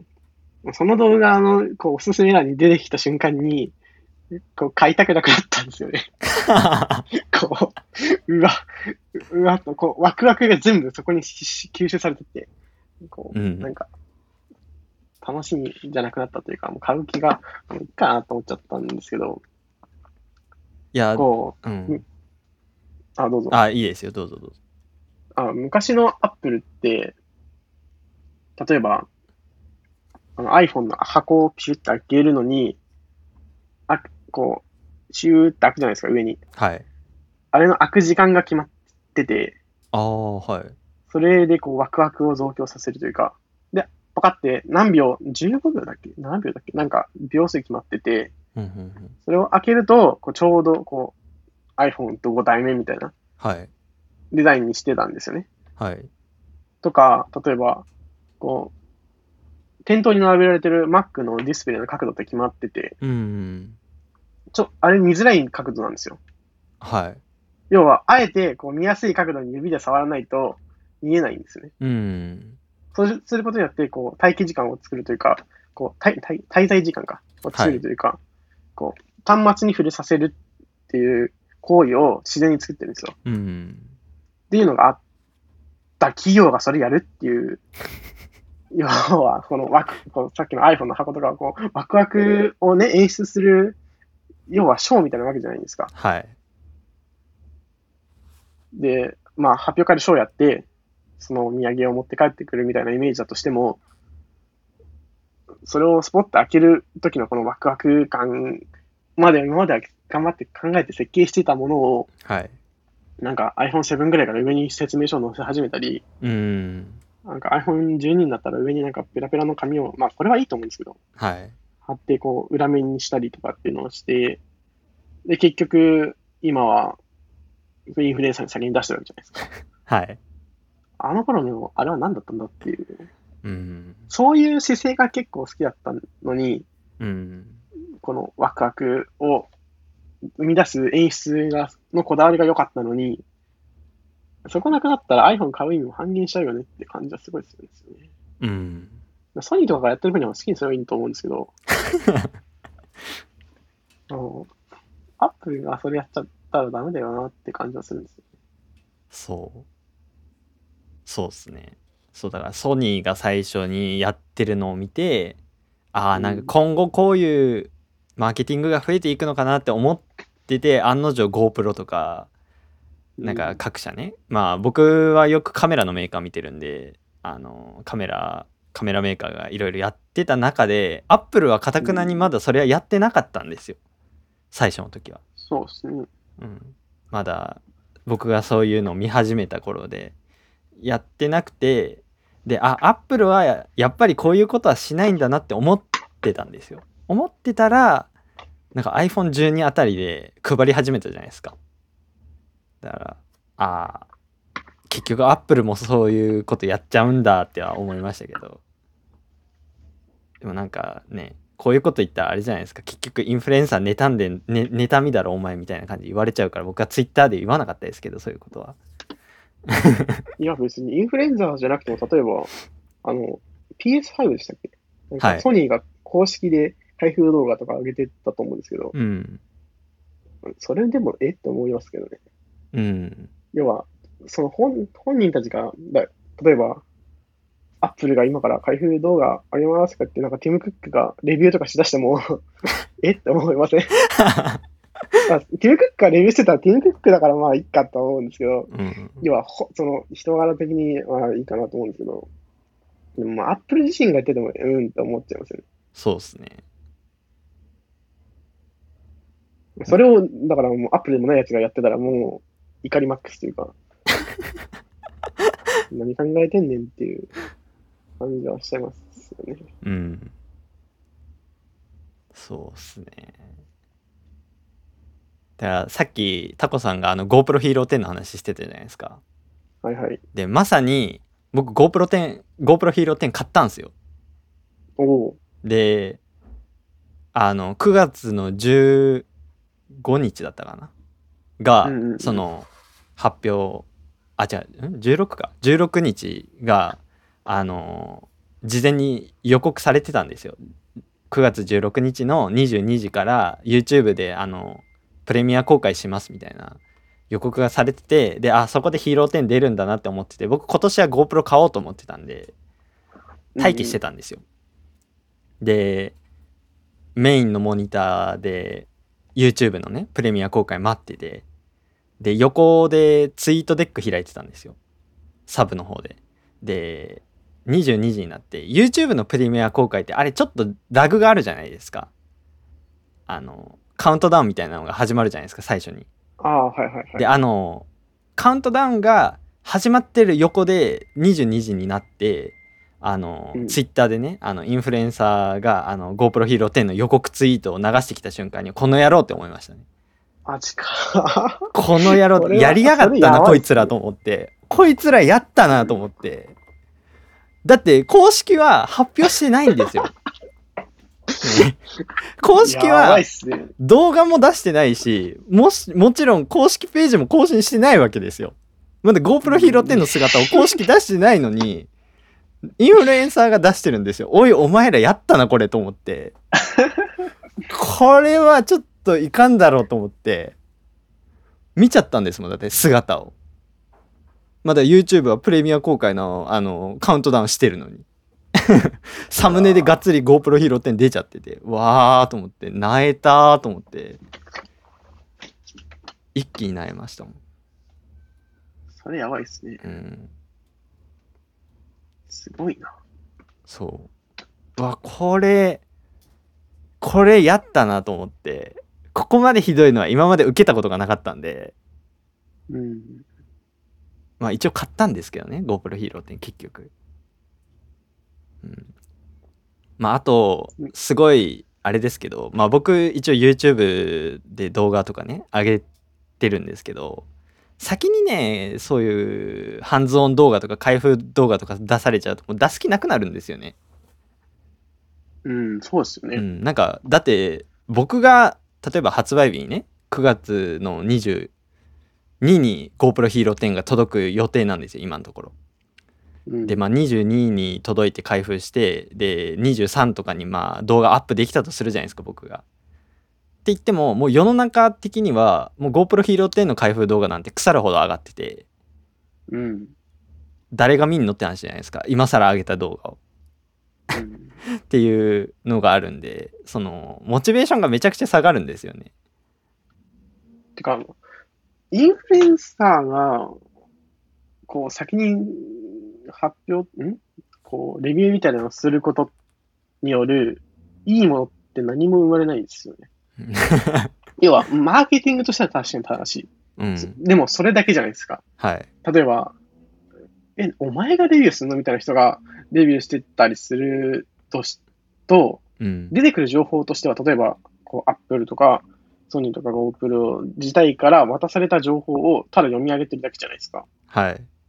で、まあ、しそれについてあまり詳しくないけど、まあ、やってもいいかなみたいな感じでやってる人が、それについて話をしてて、で、レビューされても、こう、こっちが得られる情報はないじゃないですか。そうですんね。聞いたことをまた喋ってんなみたいな感じうん。で、でもなぜか相手の方が先に動画を出してるし、実物自体はなぜか見えるし、うん。こうなんか何もいいことがないですよね。うん。例えば、すごい、なんていうんだろうこう、あんまり外の話を出すのがあれかもしれないですけど、バックスペースみたいに出てるような、ほん結構な専門家が、それについてこう技術的にこういう風なんだよとか、うん。いうのを話したり、こう、例えば、バックストーリーをししっかり知ってるようなライターの人とかが、うん。それについて、こう、がっつり話すとかは、すごい、いいものが生まれると思うんですけど、うん。それだったら、まあ、先に出しても、まあ、いいかなと思うんですよ。うんこう例えば、こういうデザインだったのは、こういう経緯があって、こう、こう、こうなんです、みたいな話をして、じゃあ先行レビューレビューしますみたいな、皆さんも買い担当ですかみたいな話をされたら、まあいいかなと思うんですけど、別にそうでもない、ただじ台本読んでるだけの動画を、こう、こっち買えないのに、こう、まざまざと見せつけられるのは、こう、怒りが、ってか、ストレス値が上がる以外の何か得るものがないよなっていう感じはします。うん。で、それこそ、クリエイターの、他の、例えば、インフルエンサーとして企業に認められているクリエイター以外のクリエイターは全て被害を被るわけじゃないですか。うん。うん。 同じ土俵に立てばいいものを、こう、一部だけ優優遇して出すことによって、もう、SNS は、要は、速度勝負なところがあるわけで、はい。いかに早いく情報を出せるかが重すごい重要なわけじゃないですか。うん。だからなんか iPhone13 始まる前にデモ機を買ってなんか喋っちゃう人とかいると思うんですけど、はい。そういう中で、うん、だから一部のクリエイターだけを勝手に企業が選抜して、そこにその優位性を与えてしまうのは、こう倫理的にどうなんだっていう感じはします。うん。要は他の人にとっては営業妨害じゃないですか。うん。まあ、そうですね。それちょっとどうなのかなと思っちゃうんですよね。うん。そうなんですよ。だからもう、GoPro Hero 10買って届きますけど、うん。もう動画上げる気ないですもん、今僕。動画作る気もうなくなってますもんね。ほとんど。うん、まあ昔の例えば、瀬戸康史さんが出してるような iPhone の開封とかめっちゃ上げてたじゃないですか。はい。あれすっごい好きだったんですけど、はい。あれはまあ本人が面白いのもあるし、そのそれにワクワク、この新製品のワクワク感が増幅されて、いいコンテンツが出来上がるわけじゃないですか。うん。でも彼は別に、でも今、この2021年とかは、瀬戸康史として iPhone に先行レビューしてるわわけじゃないじゃないですか。してないじゃないですか。はい。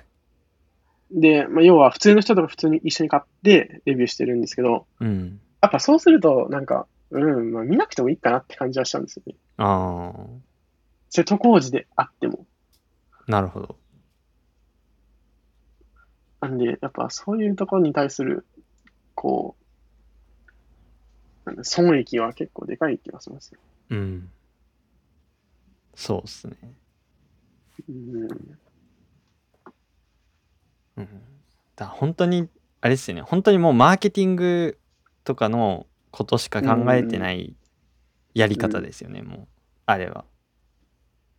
そうですねう。ん、あのファンのことを一切考えていないっていううん。だから、本当に、ああ、大企業になったなって感じがします。うん。そうですね。それこそ、例えば、僕のツイートで申し訳ないんですけど、はい。なんか、ちょ、ちょっと、プチバズしたのがあって、はい。あの、ば、アイ今年の iPhone13 は、要はバッテリー性能とカメラ性能をしっかり抑えてるわけじゃないですか。はい。で、それは、こう、マーケティング的にユーザーが今まで欲し欲しいと、アンケートを聞かれた時に答えてた上位うん。の項目なんですよ。はい。要は、マーケティングというか戦、こう、戦略的には、企業戦略的には、一応正しいことをしてるわけですよね。アップルは。うんはいはいはい。で、それで満を持して i- iPhone13 を出したわけですけど、はい。でも、そんなに盛り上がってないっていう。うん。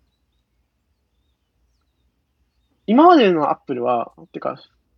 初期のアップルは、こう、お客様の話を聞いてるわけじゃなくて、うん。こう、むもう言ってしまえば押し付けみたいなはいはいはい。それこそ、ジョブズの俺のさ考えた最強のアップルを押し付けられて、高い金をなぜか回収されるっていううん。こうビジネスだったと思うんですけど、うまん。あ、それがよく、よくて今のアップルがあると思うんですよね。うん。で、それが正しいと思うんですけど、うん。でも、やっぱ、これだけ会社規模もでかくなってしまって、うん。やっぱマーケティングも、市場の規模も全然桁違いになってると思うんで、はい。やっぱそれによって、こう、大企業病というか、のが起きちゃってるなって感じは、これ全、どこを見てもしますよね、アップルは。うん。うん。そうですね。それこそ、だから、それが、結局は、こう、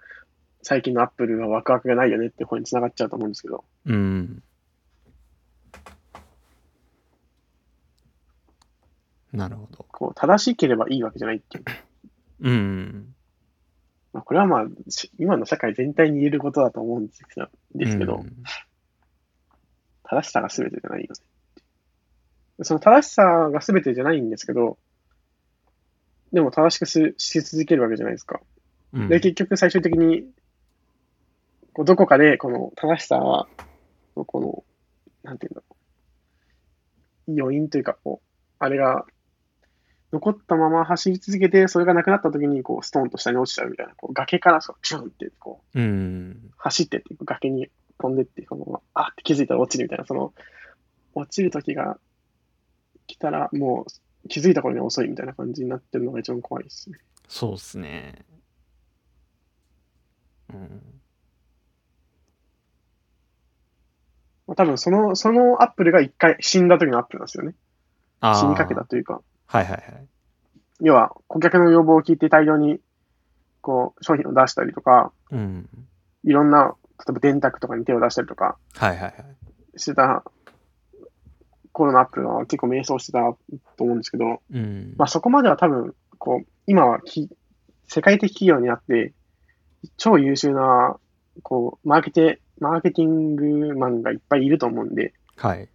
そういう瞑想はしないと思うんですけど、うん。でもなんかそれに近いような空気は感じるんですよね。うん。そう、その、一旦ジョブズが抜けた時の、その死んでた頃のアップルって、すごい、マッキントッシュのラインナップがなんかすごい複雑だったっていうふうになんか聞いたんですよ、昔。うんうん、でなんかそれもすごい今と被ってるじゃないですか。そうっすね。もう iPhone だけでも4モデル展開されてて、で、売ってるの何個ぐらいありますかね。うん そう。そう。あの、販売してるのがね。ってそういっうすね。とかっていうのを取っても、やっぱちょっとなんか、そこと被る感じはしますよね、一応うん。その時代と。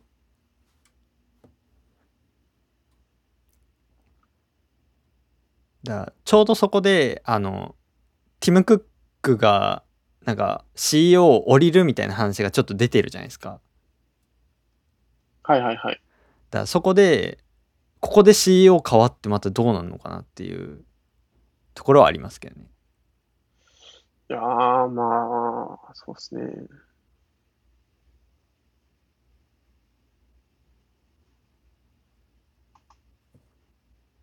いや、まあでも、今のティム・クック体制は、ティム・クックはやめない限りは変わんないと思いますけどね。うん。でもまあ、その、なった次誰がなるんだっていう話はありますけど、うん。まあフェデリ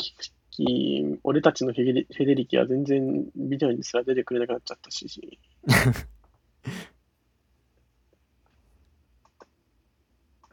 誰か、なんか CEO になりそうな人っているんですか僕、あんまりその、アップルの中の人たちの情報はあんまり詳しくないんでわかんないですけど。うーん。なんか、広報担当の人とかはなりそうみたいな話を、んなりそうとは言ってないけど、なんか、今年ぐらいから、今まで、んフィル・シラーさんが広報系をやってたと思うんですけど、あ、はい。あの人からマーク・ガーマンじゃない、マーク・ガーマンはこれ違うな。リー・カームスだ、誰だっけジェフリー・ウィリアムスか。誰かに変わったんですよね。うん。それによっては今年とかは結構、こう商品の発表の仕方が変わったりとかしてるんですけど、はい。その人がなったりするのかなっていう気もしますね。うん。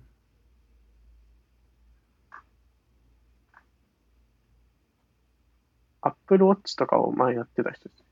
へえ。でもフェデリキさんにやってほしいな。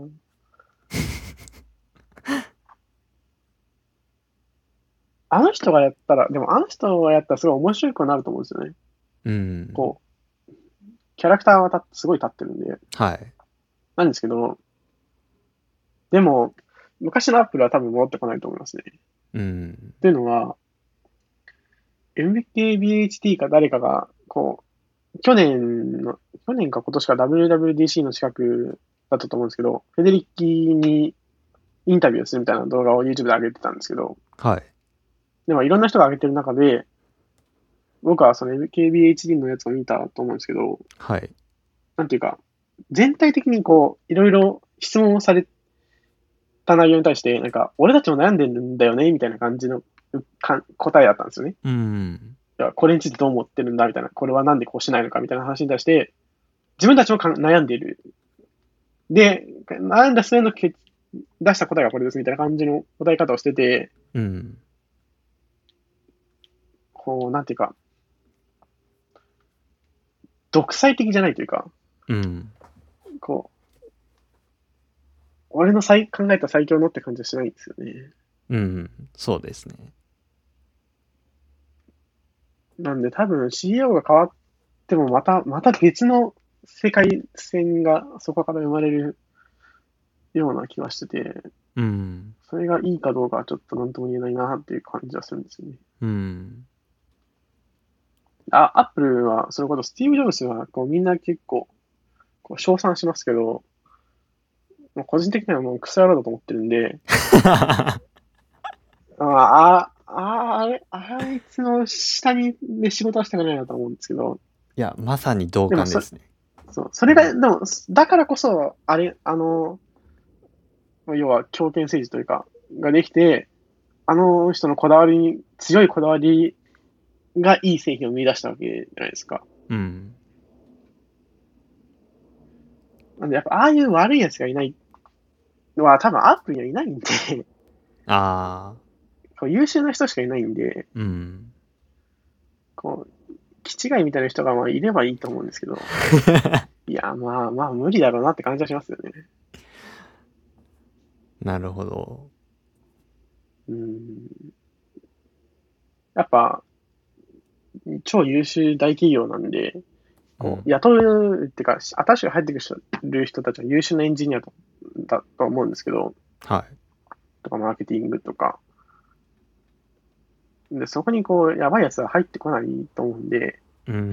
まあ、なるとしたら、こう、フェデリックとか、こう一番最初の頃からいるはい。人たちかなと思うんですけど、いやー、でもそそんなにやばいやつもいないしなっていう感じなんですよね。うん。こう良くも悪くもこう民主主義になっちゃったなっていう感じがしてて、うん。こう、まあ、アップル自体の話じゃないですけど、世間一般的にこう、ど一番社社会、ん国家としてうまくいく国家構造は、こう、独裁主義なんですよね。はい。要は、ナチスみたいな感じで、こう、トップダウンの政治が一番そ良くて、それは組織にも一緒だと思うんですけど、うん。要は、まあ、ある程度、その、トップがよ、良い、いい限りは、やっぱトップからこうトップダウンでやった方が、大体うまくいくんですよ。うん。でもそのトップがやばくなっちゃうと、まあ全部やばくなっちゃうっていう問題があるんですけど、うん。で逆に民主主義は、やっぱ、こう、一番上が、要は主権者が国民なんで、こう、やばい方向には進まないんですけど、うん。でも、その、さっき言ったみたいに正しさを求めたり、こう、なんていうんだろう。突出してすごいことはできなくなってきちゃうんですよね。うん。だからそこからアップルが抜け出すには、ちょっとどうすればいいかっていうのは、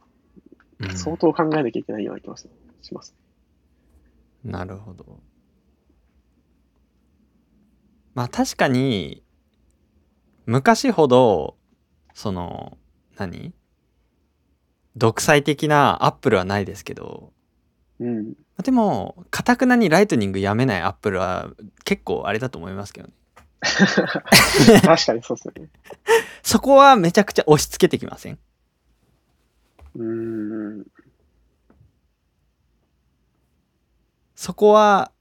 かたくなに USB Type-C っていうものすごく優れたインターフェースがあるのに かたくなにライトニングなんですねっていうところはありますけどね。昨日も家族と、その新しい iPhone の話をしながら、はい。なんだ、タイプ C じゃないのみたいな話をし てて、こう僕は一生懸命こう iPhone12 Pro 君のこうライトニング端子にあの家族の iPad の USB-C 端子をゴスゴスやるっていうのをやって悲しみに暮れてました けど、これ絶対ここにあったらいいのになって、サイズ変わんねえじゃんっていう。うん。でもそこどうなんですかね。いやでも意外とこのそのまあ僕たちの世界ではうんうん。結構今回もねあの USB Type-C っていうワードが Twitter のトレンドに入るぐらいに結構盛り上がってたじゃないですか今年も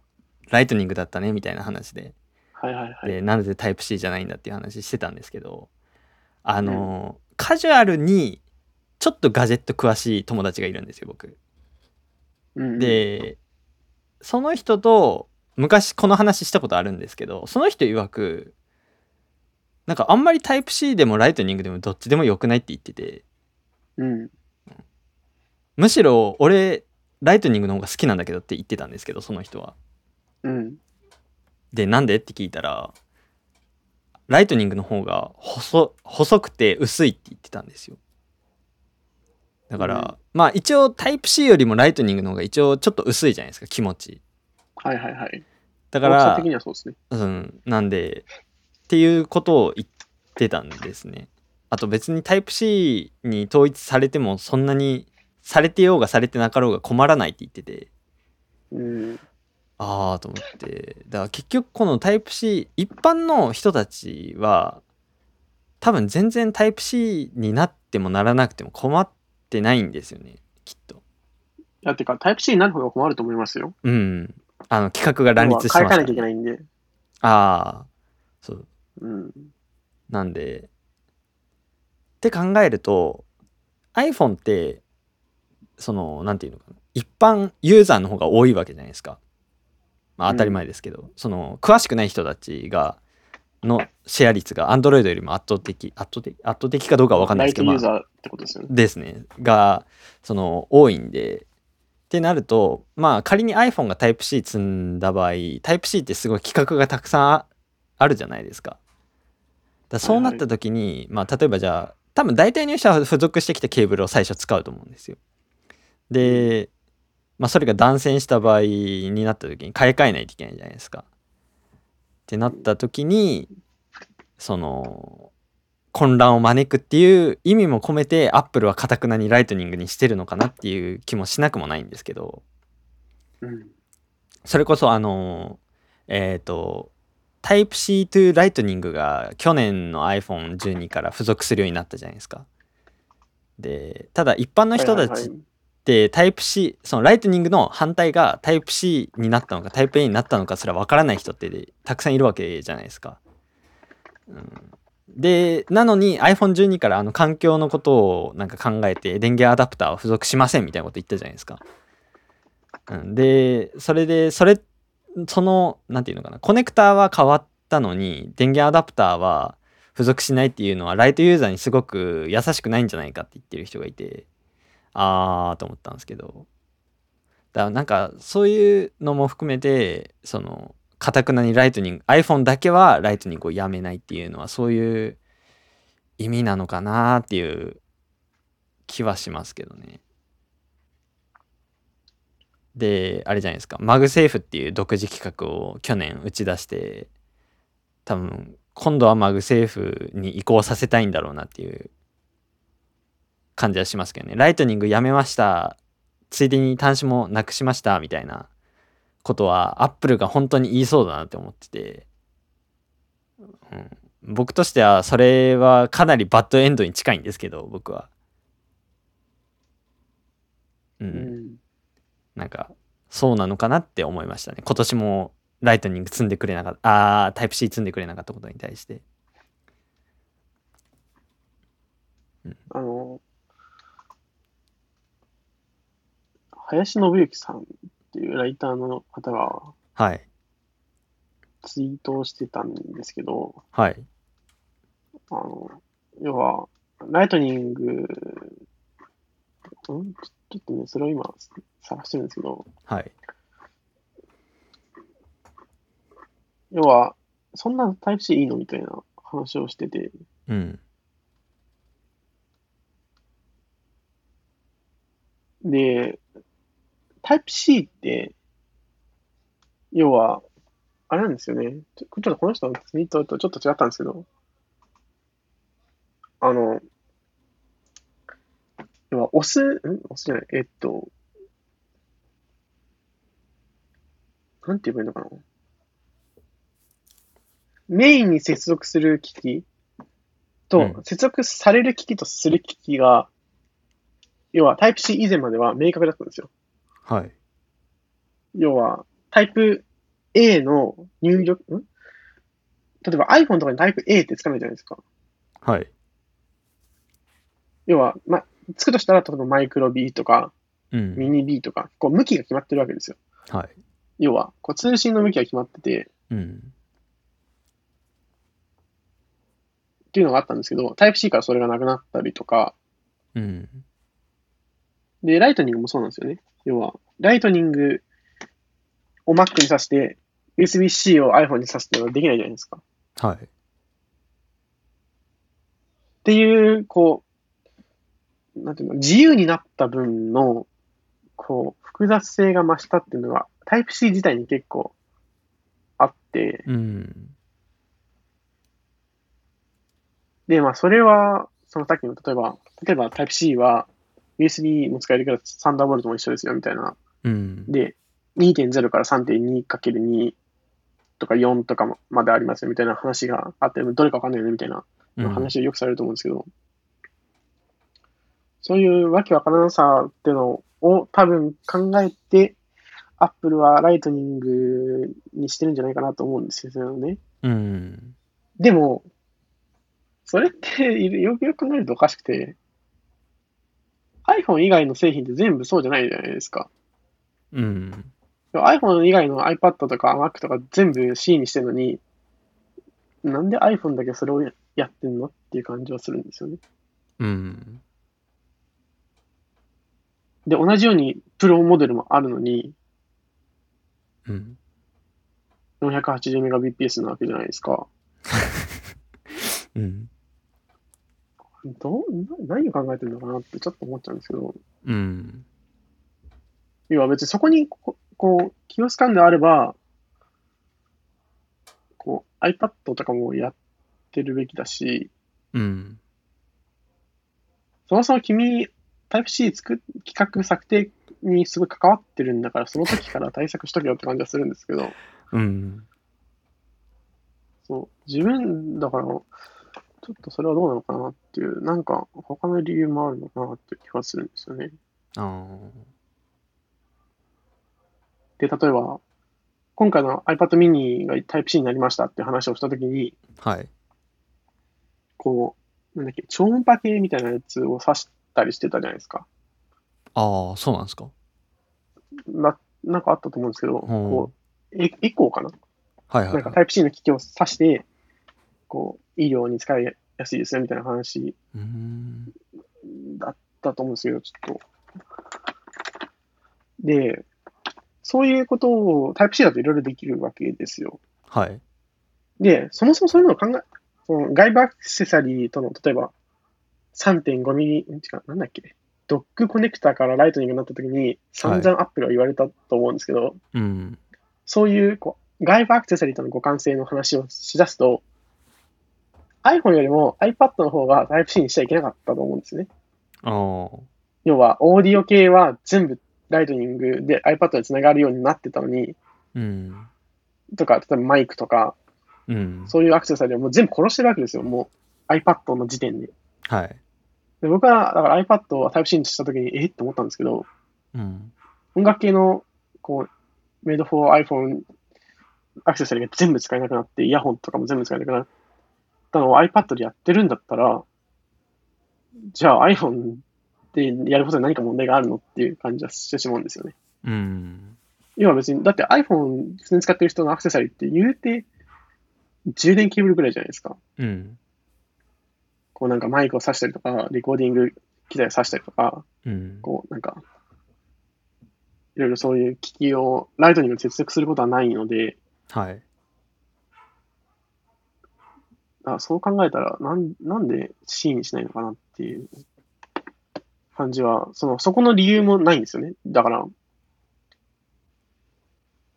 理論として破綻してるというか、うん。こうだからあ外部アクセサリーのせいであライトニングを消すのも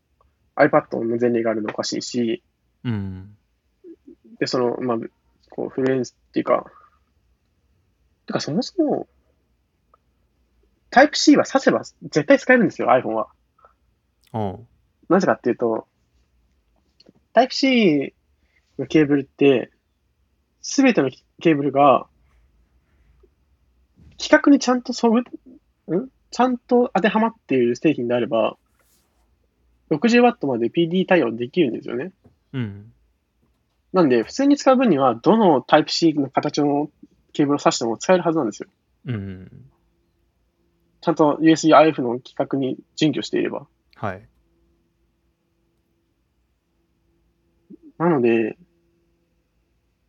なんか別にそんなに、こう、要はどのケーブルを挿していいいいか問題みたいなのもなくなるわけで、うん。データ転送の話はちょっと違うんですけど、はい。まあでもデータ転送の話をするんだったら、ライトニングゴミやんっていう話になるので、まあそこの話はちょっとまた、じゃあ早く、こう、要は USB、ライトニング以下になることはないんで、うん。今の現状を考えるとそれも話もないですし、うん。考えるとなんかいろ、よくよくこう、じっくり考えていくと、ライトニングしない理由はよくわかんないんですよね。うん。で、1テラのモデルがを出してるにもかかわらず 480p で通信させようとするのは、まあ、えって感じですし、うん。まあ、プロレス USB2.0 で出力させるのみたいな話になってくるんで、それは思いましたね。うん。えって、プロレス取れるのに、何考えてんのこの人たちっていうのは僕は思いました。あれ、あれ見て。そうですね、あれ、うんサンダーボルト4とか来てもいいような気がするんですけうどん、そアップルだからなんかね、スマホでもサンダーボルト載せますとかやってくれればいいなと思うんですけど、うあそれこそ iPad Pro が M1 チップそうですね搭載したモデルはサンダーボルトつけたじゃないですか、うんうんうん。うんだからまあそのなんていうのかなプロモデルは絶対的に Type-C を載せるべきなんですよねうん、うんでまあそのなんていうのかな、まあ、ライトニングがものすごく普及しててもう結構長いしっていうのでそのライトユーザーに向けて、このに合わせてそのあえてライトニングを続けているんだよっていう言い方言い分もまあ分からんでもないんですよ実際 iPad も iPad Pro が先に Type-C になってで、普及モデルの無印とか、えー、エアーとかミニとかっていうのはまあタイプ C になるのにちょっと時間がラグがあったわけじゃないですかプロまで。うんうん。っていうのを考えると普及機はあーライトニングを続けるっていう意味はまああるんですけどただ iPhone のプロモデルに関してはそのプロって分かってて買う人たちってライトニングとタイタイプ C の区別がつかないなんてことはありえないと思うんですよまず。そうですねう。ん、絶対的にそれあないじゃないですか。うんでなんでプロはだえっ、と2018年でタイ iPad Pro が Type-C になってるんで、えーうんその次の年の 11Pro の時点でプロだけ Type-C になっててよかったはずなんですよ。30ピンのドックコネクターからライトニングに移行した時ってめちゃくちゃ早かったんですよ期間が。うん。 2012年の3月だか4月だかに iPad の第3世代が出たんですよ新しい iPad っていう名前ででそれはいはいはいの時はまだ30ピンドックコネクターだったんですねで、えー同じく2012年の9月に出た iPhone5 でライトニングっていう企画が出てきてで新しい企画だってなったんですけどその翌月の10月2012年10月に iPad 第4世代が出てるんですよライトニングになあっててあ、っていうそれって30ピンドックコネクターからライトニングまでの移行ってめちゃくちゃ早いじゃないですか iPad 第3世代から第4世代ってわずか半年しかなかったんでうんうんっ。て考えるとめちゃくちゃライトニングへの移行って早かったのにタイプ C ライトニングからタイプ C への移行ってめちゃくちゃ渋るじゃないですか。っていうのを考えるとやっぱりお金の話が落ち着かれざるを得ないですよねっていうところになるんですよ。ライトに30ピンから30ピンドックコネクタからライトニングっていうのは独自企画独自企画じゃないですか。そうですね。元も移り先も独自企画なんでアップルとしては痛手がないんですよただライトニングから Type-C ってなると独自企画を手放してロイヤリティを収益を手放すことになっちゃうんでっていうところがあってその普及モデル iPhone は全モデルで iPad に関しては一般層が買うような無印とかまあミニはようやく Type-C になりましたけどミニとかあの安いモデルっていうのはライトニングをずっと続けてたっていうのはやっぱりそれしか理由はないんだろうなっていうのは思いますけどねだってもう明らかにレガシー端子じゃないですかライトニングって、いや、まあそうですよね。うん、だって何タイプ C to ライトニングで充電が早くなりましたってなんか iPhone11 とかのあたりで言ってたけどいやいやいやいやいやってなるじゃないですか分かってる人たちからしたら、いやいやいやってそれでも君結局ライトニングじゃんそれってなっちゃうんでううん。んっていうところを考えるともう残る理由はその収益が手放すのが惜しいっていうそこしかないよねっていうところはありますけどね。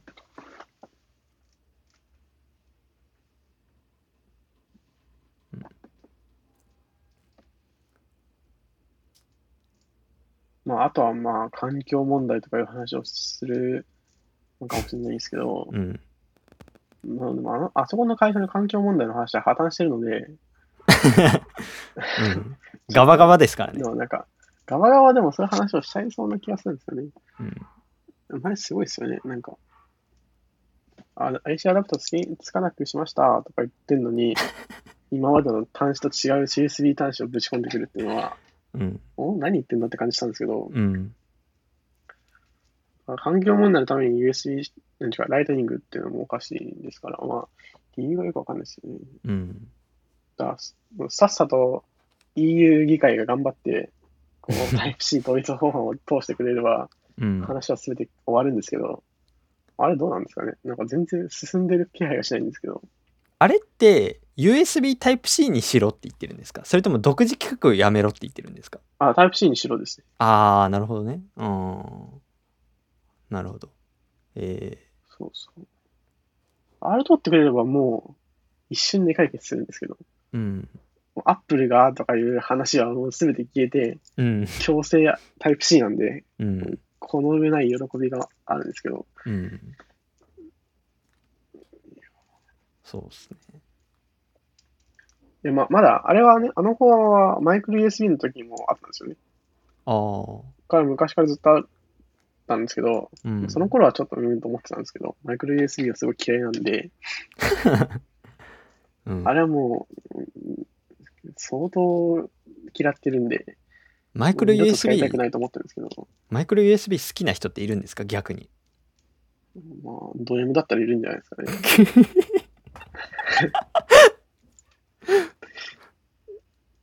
あのマイクロ USB のあの差しづらさの異常は何なんですかあのい 異常さは。差しづらいし、爪はすぐおかしくなるし、うんスポスポ抜けるようになっちゃうし、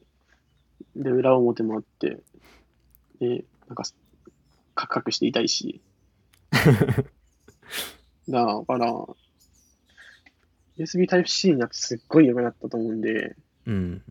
まあ、Type-C だったら統一してくれた方がいいかなと思うんで、すごいさうん大賛成なんですけど、うん。でも、夏ぐらいから、去年の夏ぐらいからなんか進んでないんですよね。ああ。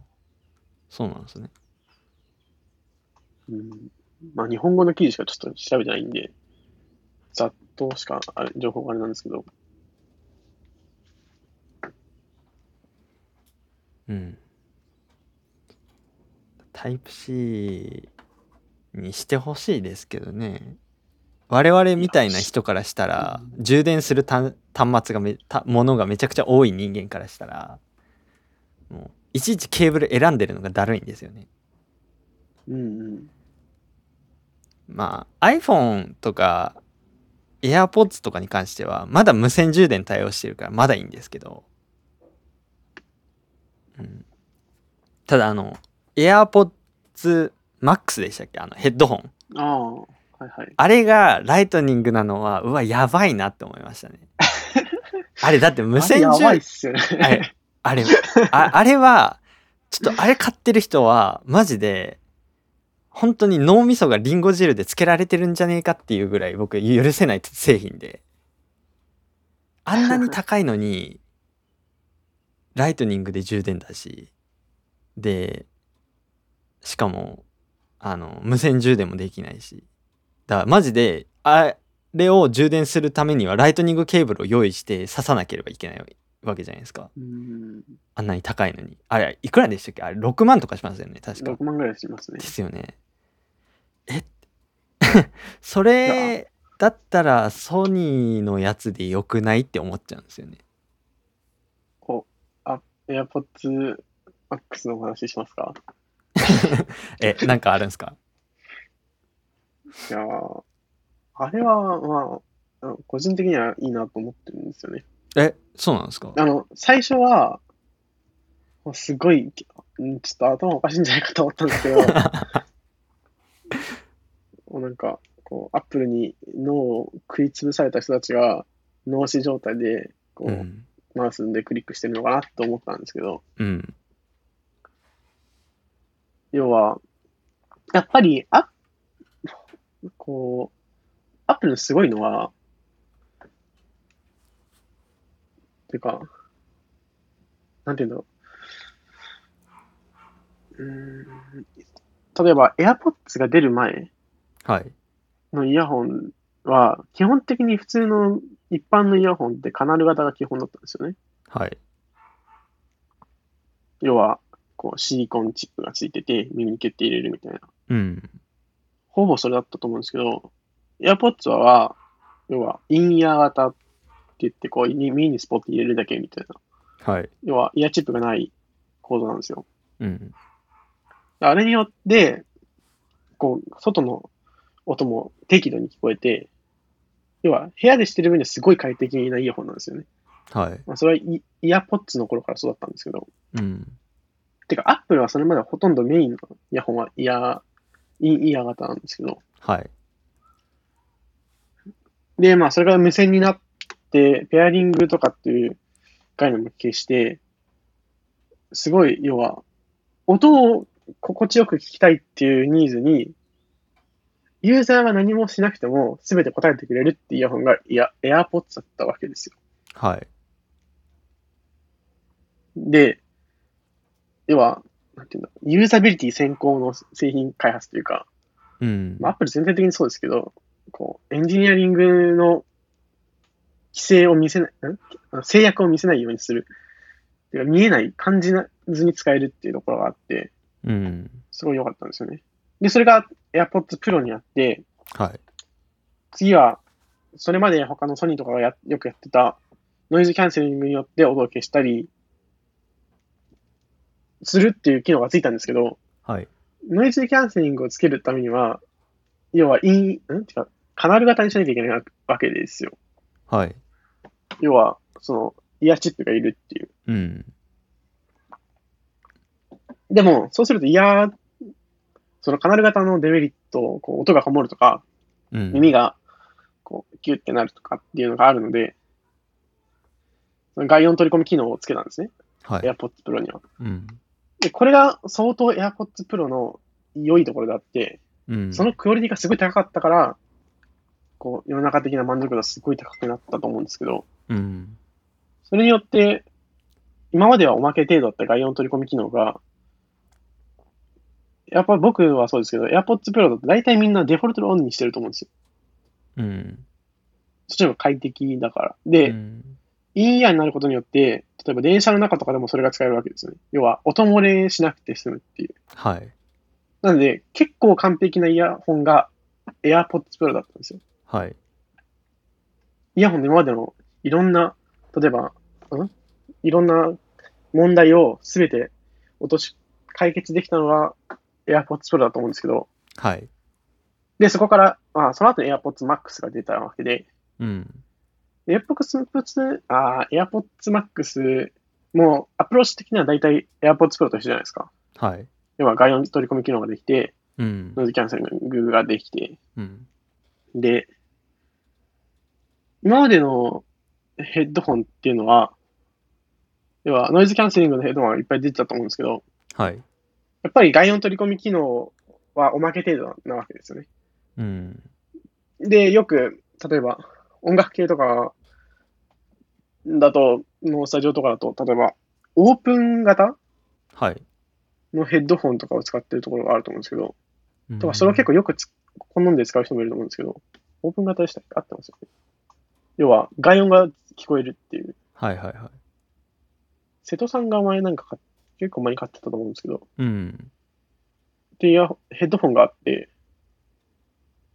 で、それは、普通のヘッドホンは、要は密閉しちゃうので、外の音が聞こえなくて、ちょっと苦しい感じがするんですけど、はい。オープン型はそれがなくて快適だよっていう。うん。で、でも、は音漏れしちゃうからっていうので、市場にはあって、ニーズは強かったんですけど、はいで。も一般普及はしなかったんですよね。うん。でその機能を AirPods Max によって、要は普通のヘッドホンの中に超高品質な外音取り込み機能をぶち込んだことで、それが両両立できるヘッドホンができちゃったわけですよ。はい。でもそれができる、その、そのが両立できるのは AirPods Max しかないわけですよ。うん。要は、それまでも、あイヤホンの時は、インイヤーとカナル型の両方のいいところを取ったのが AirPods Max、てか AirPods Pro になったわけですけど、それと同じ革命的なことがヘッドホンでもできるようになって、それしのクオリティでできるのは AirPods Max しかないって考えると、音質云々関係なく、AirPods Max はそれだけで買いだなっていう感じがするんですよね。おそういうー。のよくよく考えていくと。うん。でそれを単純に、だから、はい、お5万、6万円のヘッドホンです。音質は微妙です。ソニーのやつは3万円ぐらいで買えます。じゃあ、どっちにしますかって言われたら、そう、なんていうの、スペックシート上で見たら絶対ソニーの方がいいんですよ。うん。だけど、よくよく考えていくと、AirPods Max って相当快適に使えるヘッドホンなんじゃないかっていうのに気づいて、うん。で、こう、ドリキンさんが何2つぐらい買ったんですよね、あの人。AirPods Max を。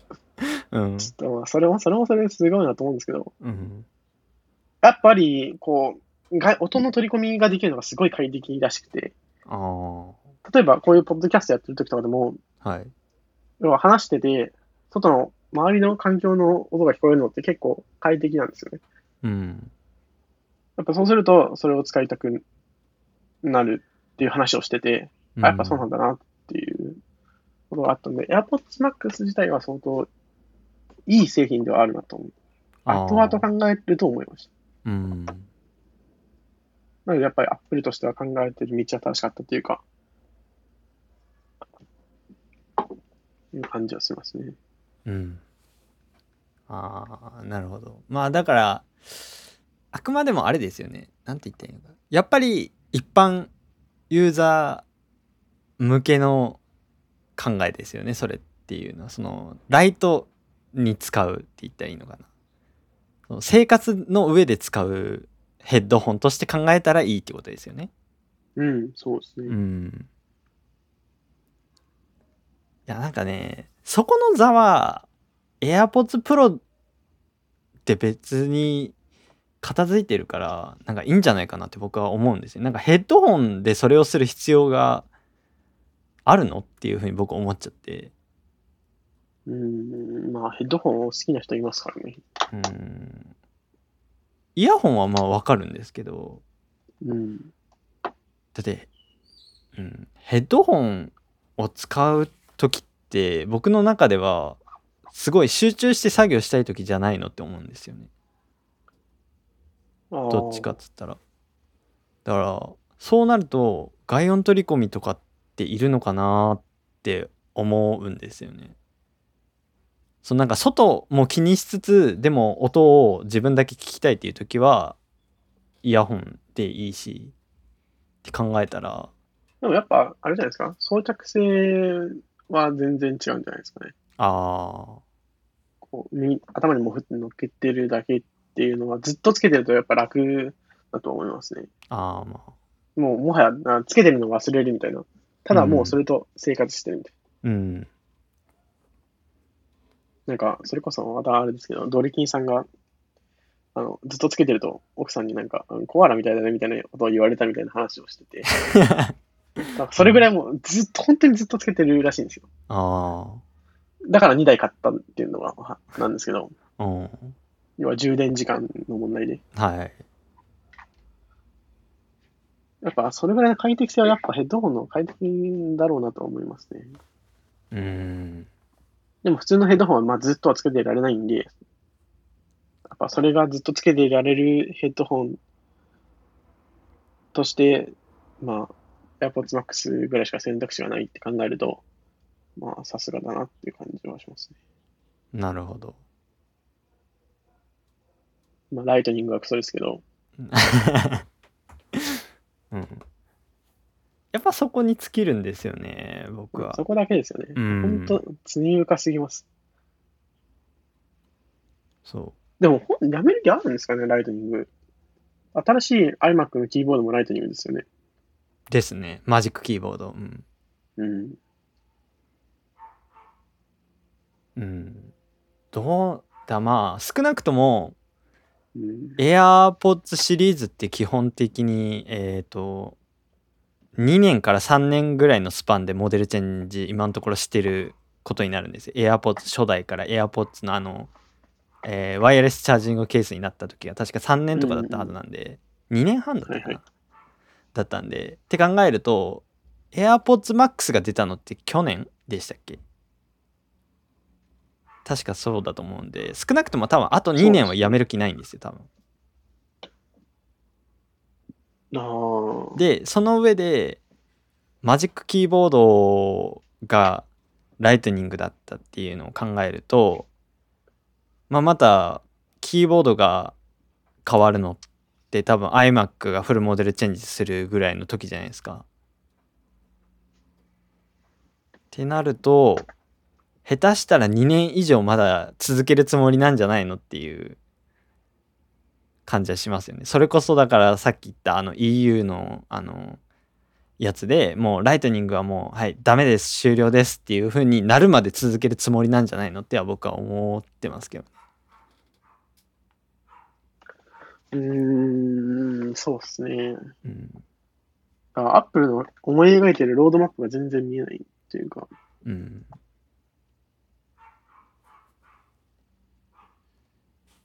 多分今今言われたみたいに、多分続けられる限りは続けるのかもしれないですね。うん。多分そんな気がする。もう絞り取れるだけ MFI のあのロイヤリティは取るつもりなんだろうなっていうああ、感じはしますけどね。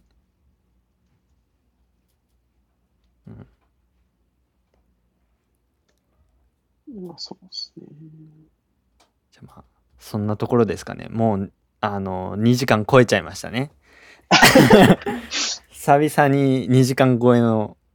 あれになっちゃいましたね。じゃあまあ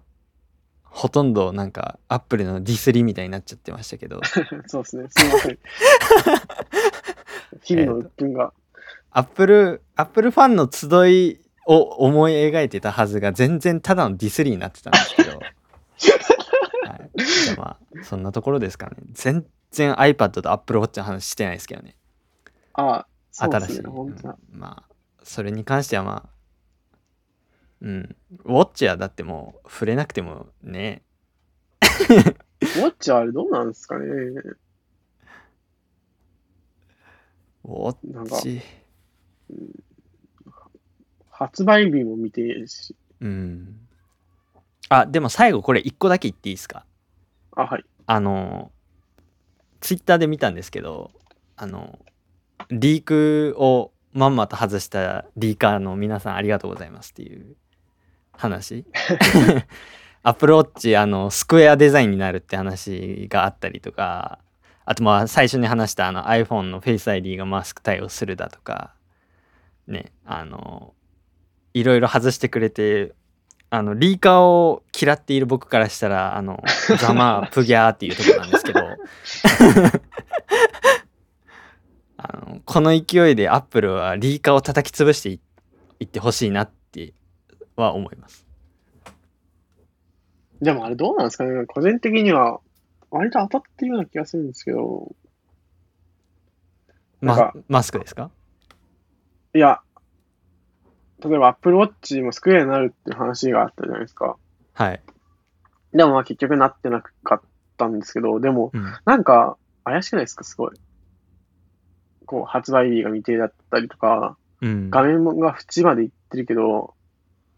なんなんで縁まで画面やってんのかなみたいな。とか、なんか iPhone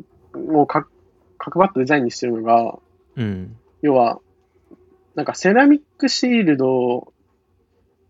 を作るのが結構局面だと相当難しいらしくて、はい。それのために角張ったデザインにしてるみたいな話を聞いたことがあって、うん。そう考えると、なんか Apple Watch ってアルミニウムはすごい傷がつきやすいとかめっちゃ言われるじゃないですか。はい。そうすると、あそこにこうセラミックシールドをつけないのもおかしいなと思うんですよね。うん。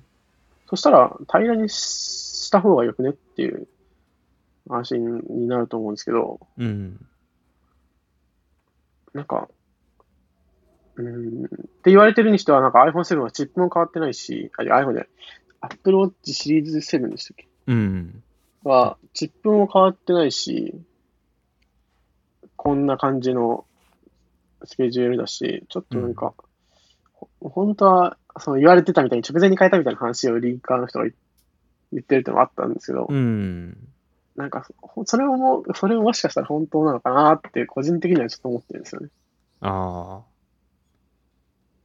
なるほど。開発の段階、あ、開発のタイミングとかスケジュールの関係でできなかったっていう。そそそそっていう、そのリリークが本当はた本当に正しいんじゃないかっていう。でもそれだったわかんないですら、この今回のイベントで出さなくてもよかったんじゃないのっては思うんですけどね。うん。だってどうせまた来月とか再来月あたりにやるじゃないですか MacBook Pro って言われてますけどやると思うんうで、っんうん。てなるとウォッチはそっちで出せばよかったんじゃないのって思うんですけどねそこも間に合う目処が立ってなかったっていうことなんですかねでも、こん今回の発表会、ウォッチなかったら相当やばくないですかうんほ本当は2時間のあれでも1時間15分ぐらいで終わったじゃないですか。はい、あウォッチなかったら1時間切りますよね。うんそ相当、こう、それも iPhone の発表会なので、それだとちょっとやばいと思うんで、うんやっぱそその時間埋めというか、こう、ボリューム増しというか、なんっていう可能性もあるかもしれないです。うんなるほどこうイベントまああれのです盛り上がりとしてっていう意味ですねうんうんうん。うんまあ、そのこういう感じのアップデートは iPad mini 3とかっていうのがあったんで、ああはいはいはいありましたねそれに似たような雰囲気を感じるんですけど、うんそあうのですタッチ ID がついただけで高くなったっていううん ありましたね。負の。じゃあ、まあ、そんなとこですかね。はい。はい。ということで、えー Life is Gadget 第6回は、えー、Apple のイベントを振り返る回かと思いきや、ディスる回になったっていう、そう いう、えーエピソードでございま申し。したい訳ないです。えいえ、いいんじゃないですか、こういうのもあっても。ね。みんな Apple 褒めちぎる方向でなんかやってるから、そこに逆張りでね、やっまてあ、いそくれっだていけう考えてるってことですかね。うん そうですね。その、歪んだ愛っていうことで受け取ってほしいなと思います。はい。ということで、えー第6回でございました。はいお疲れ様でした。はい。ありがとうございました。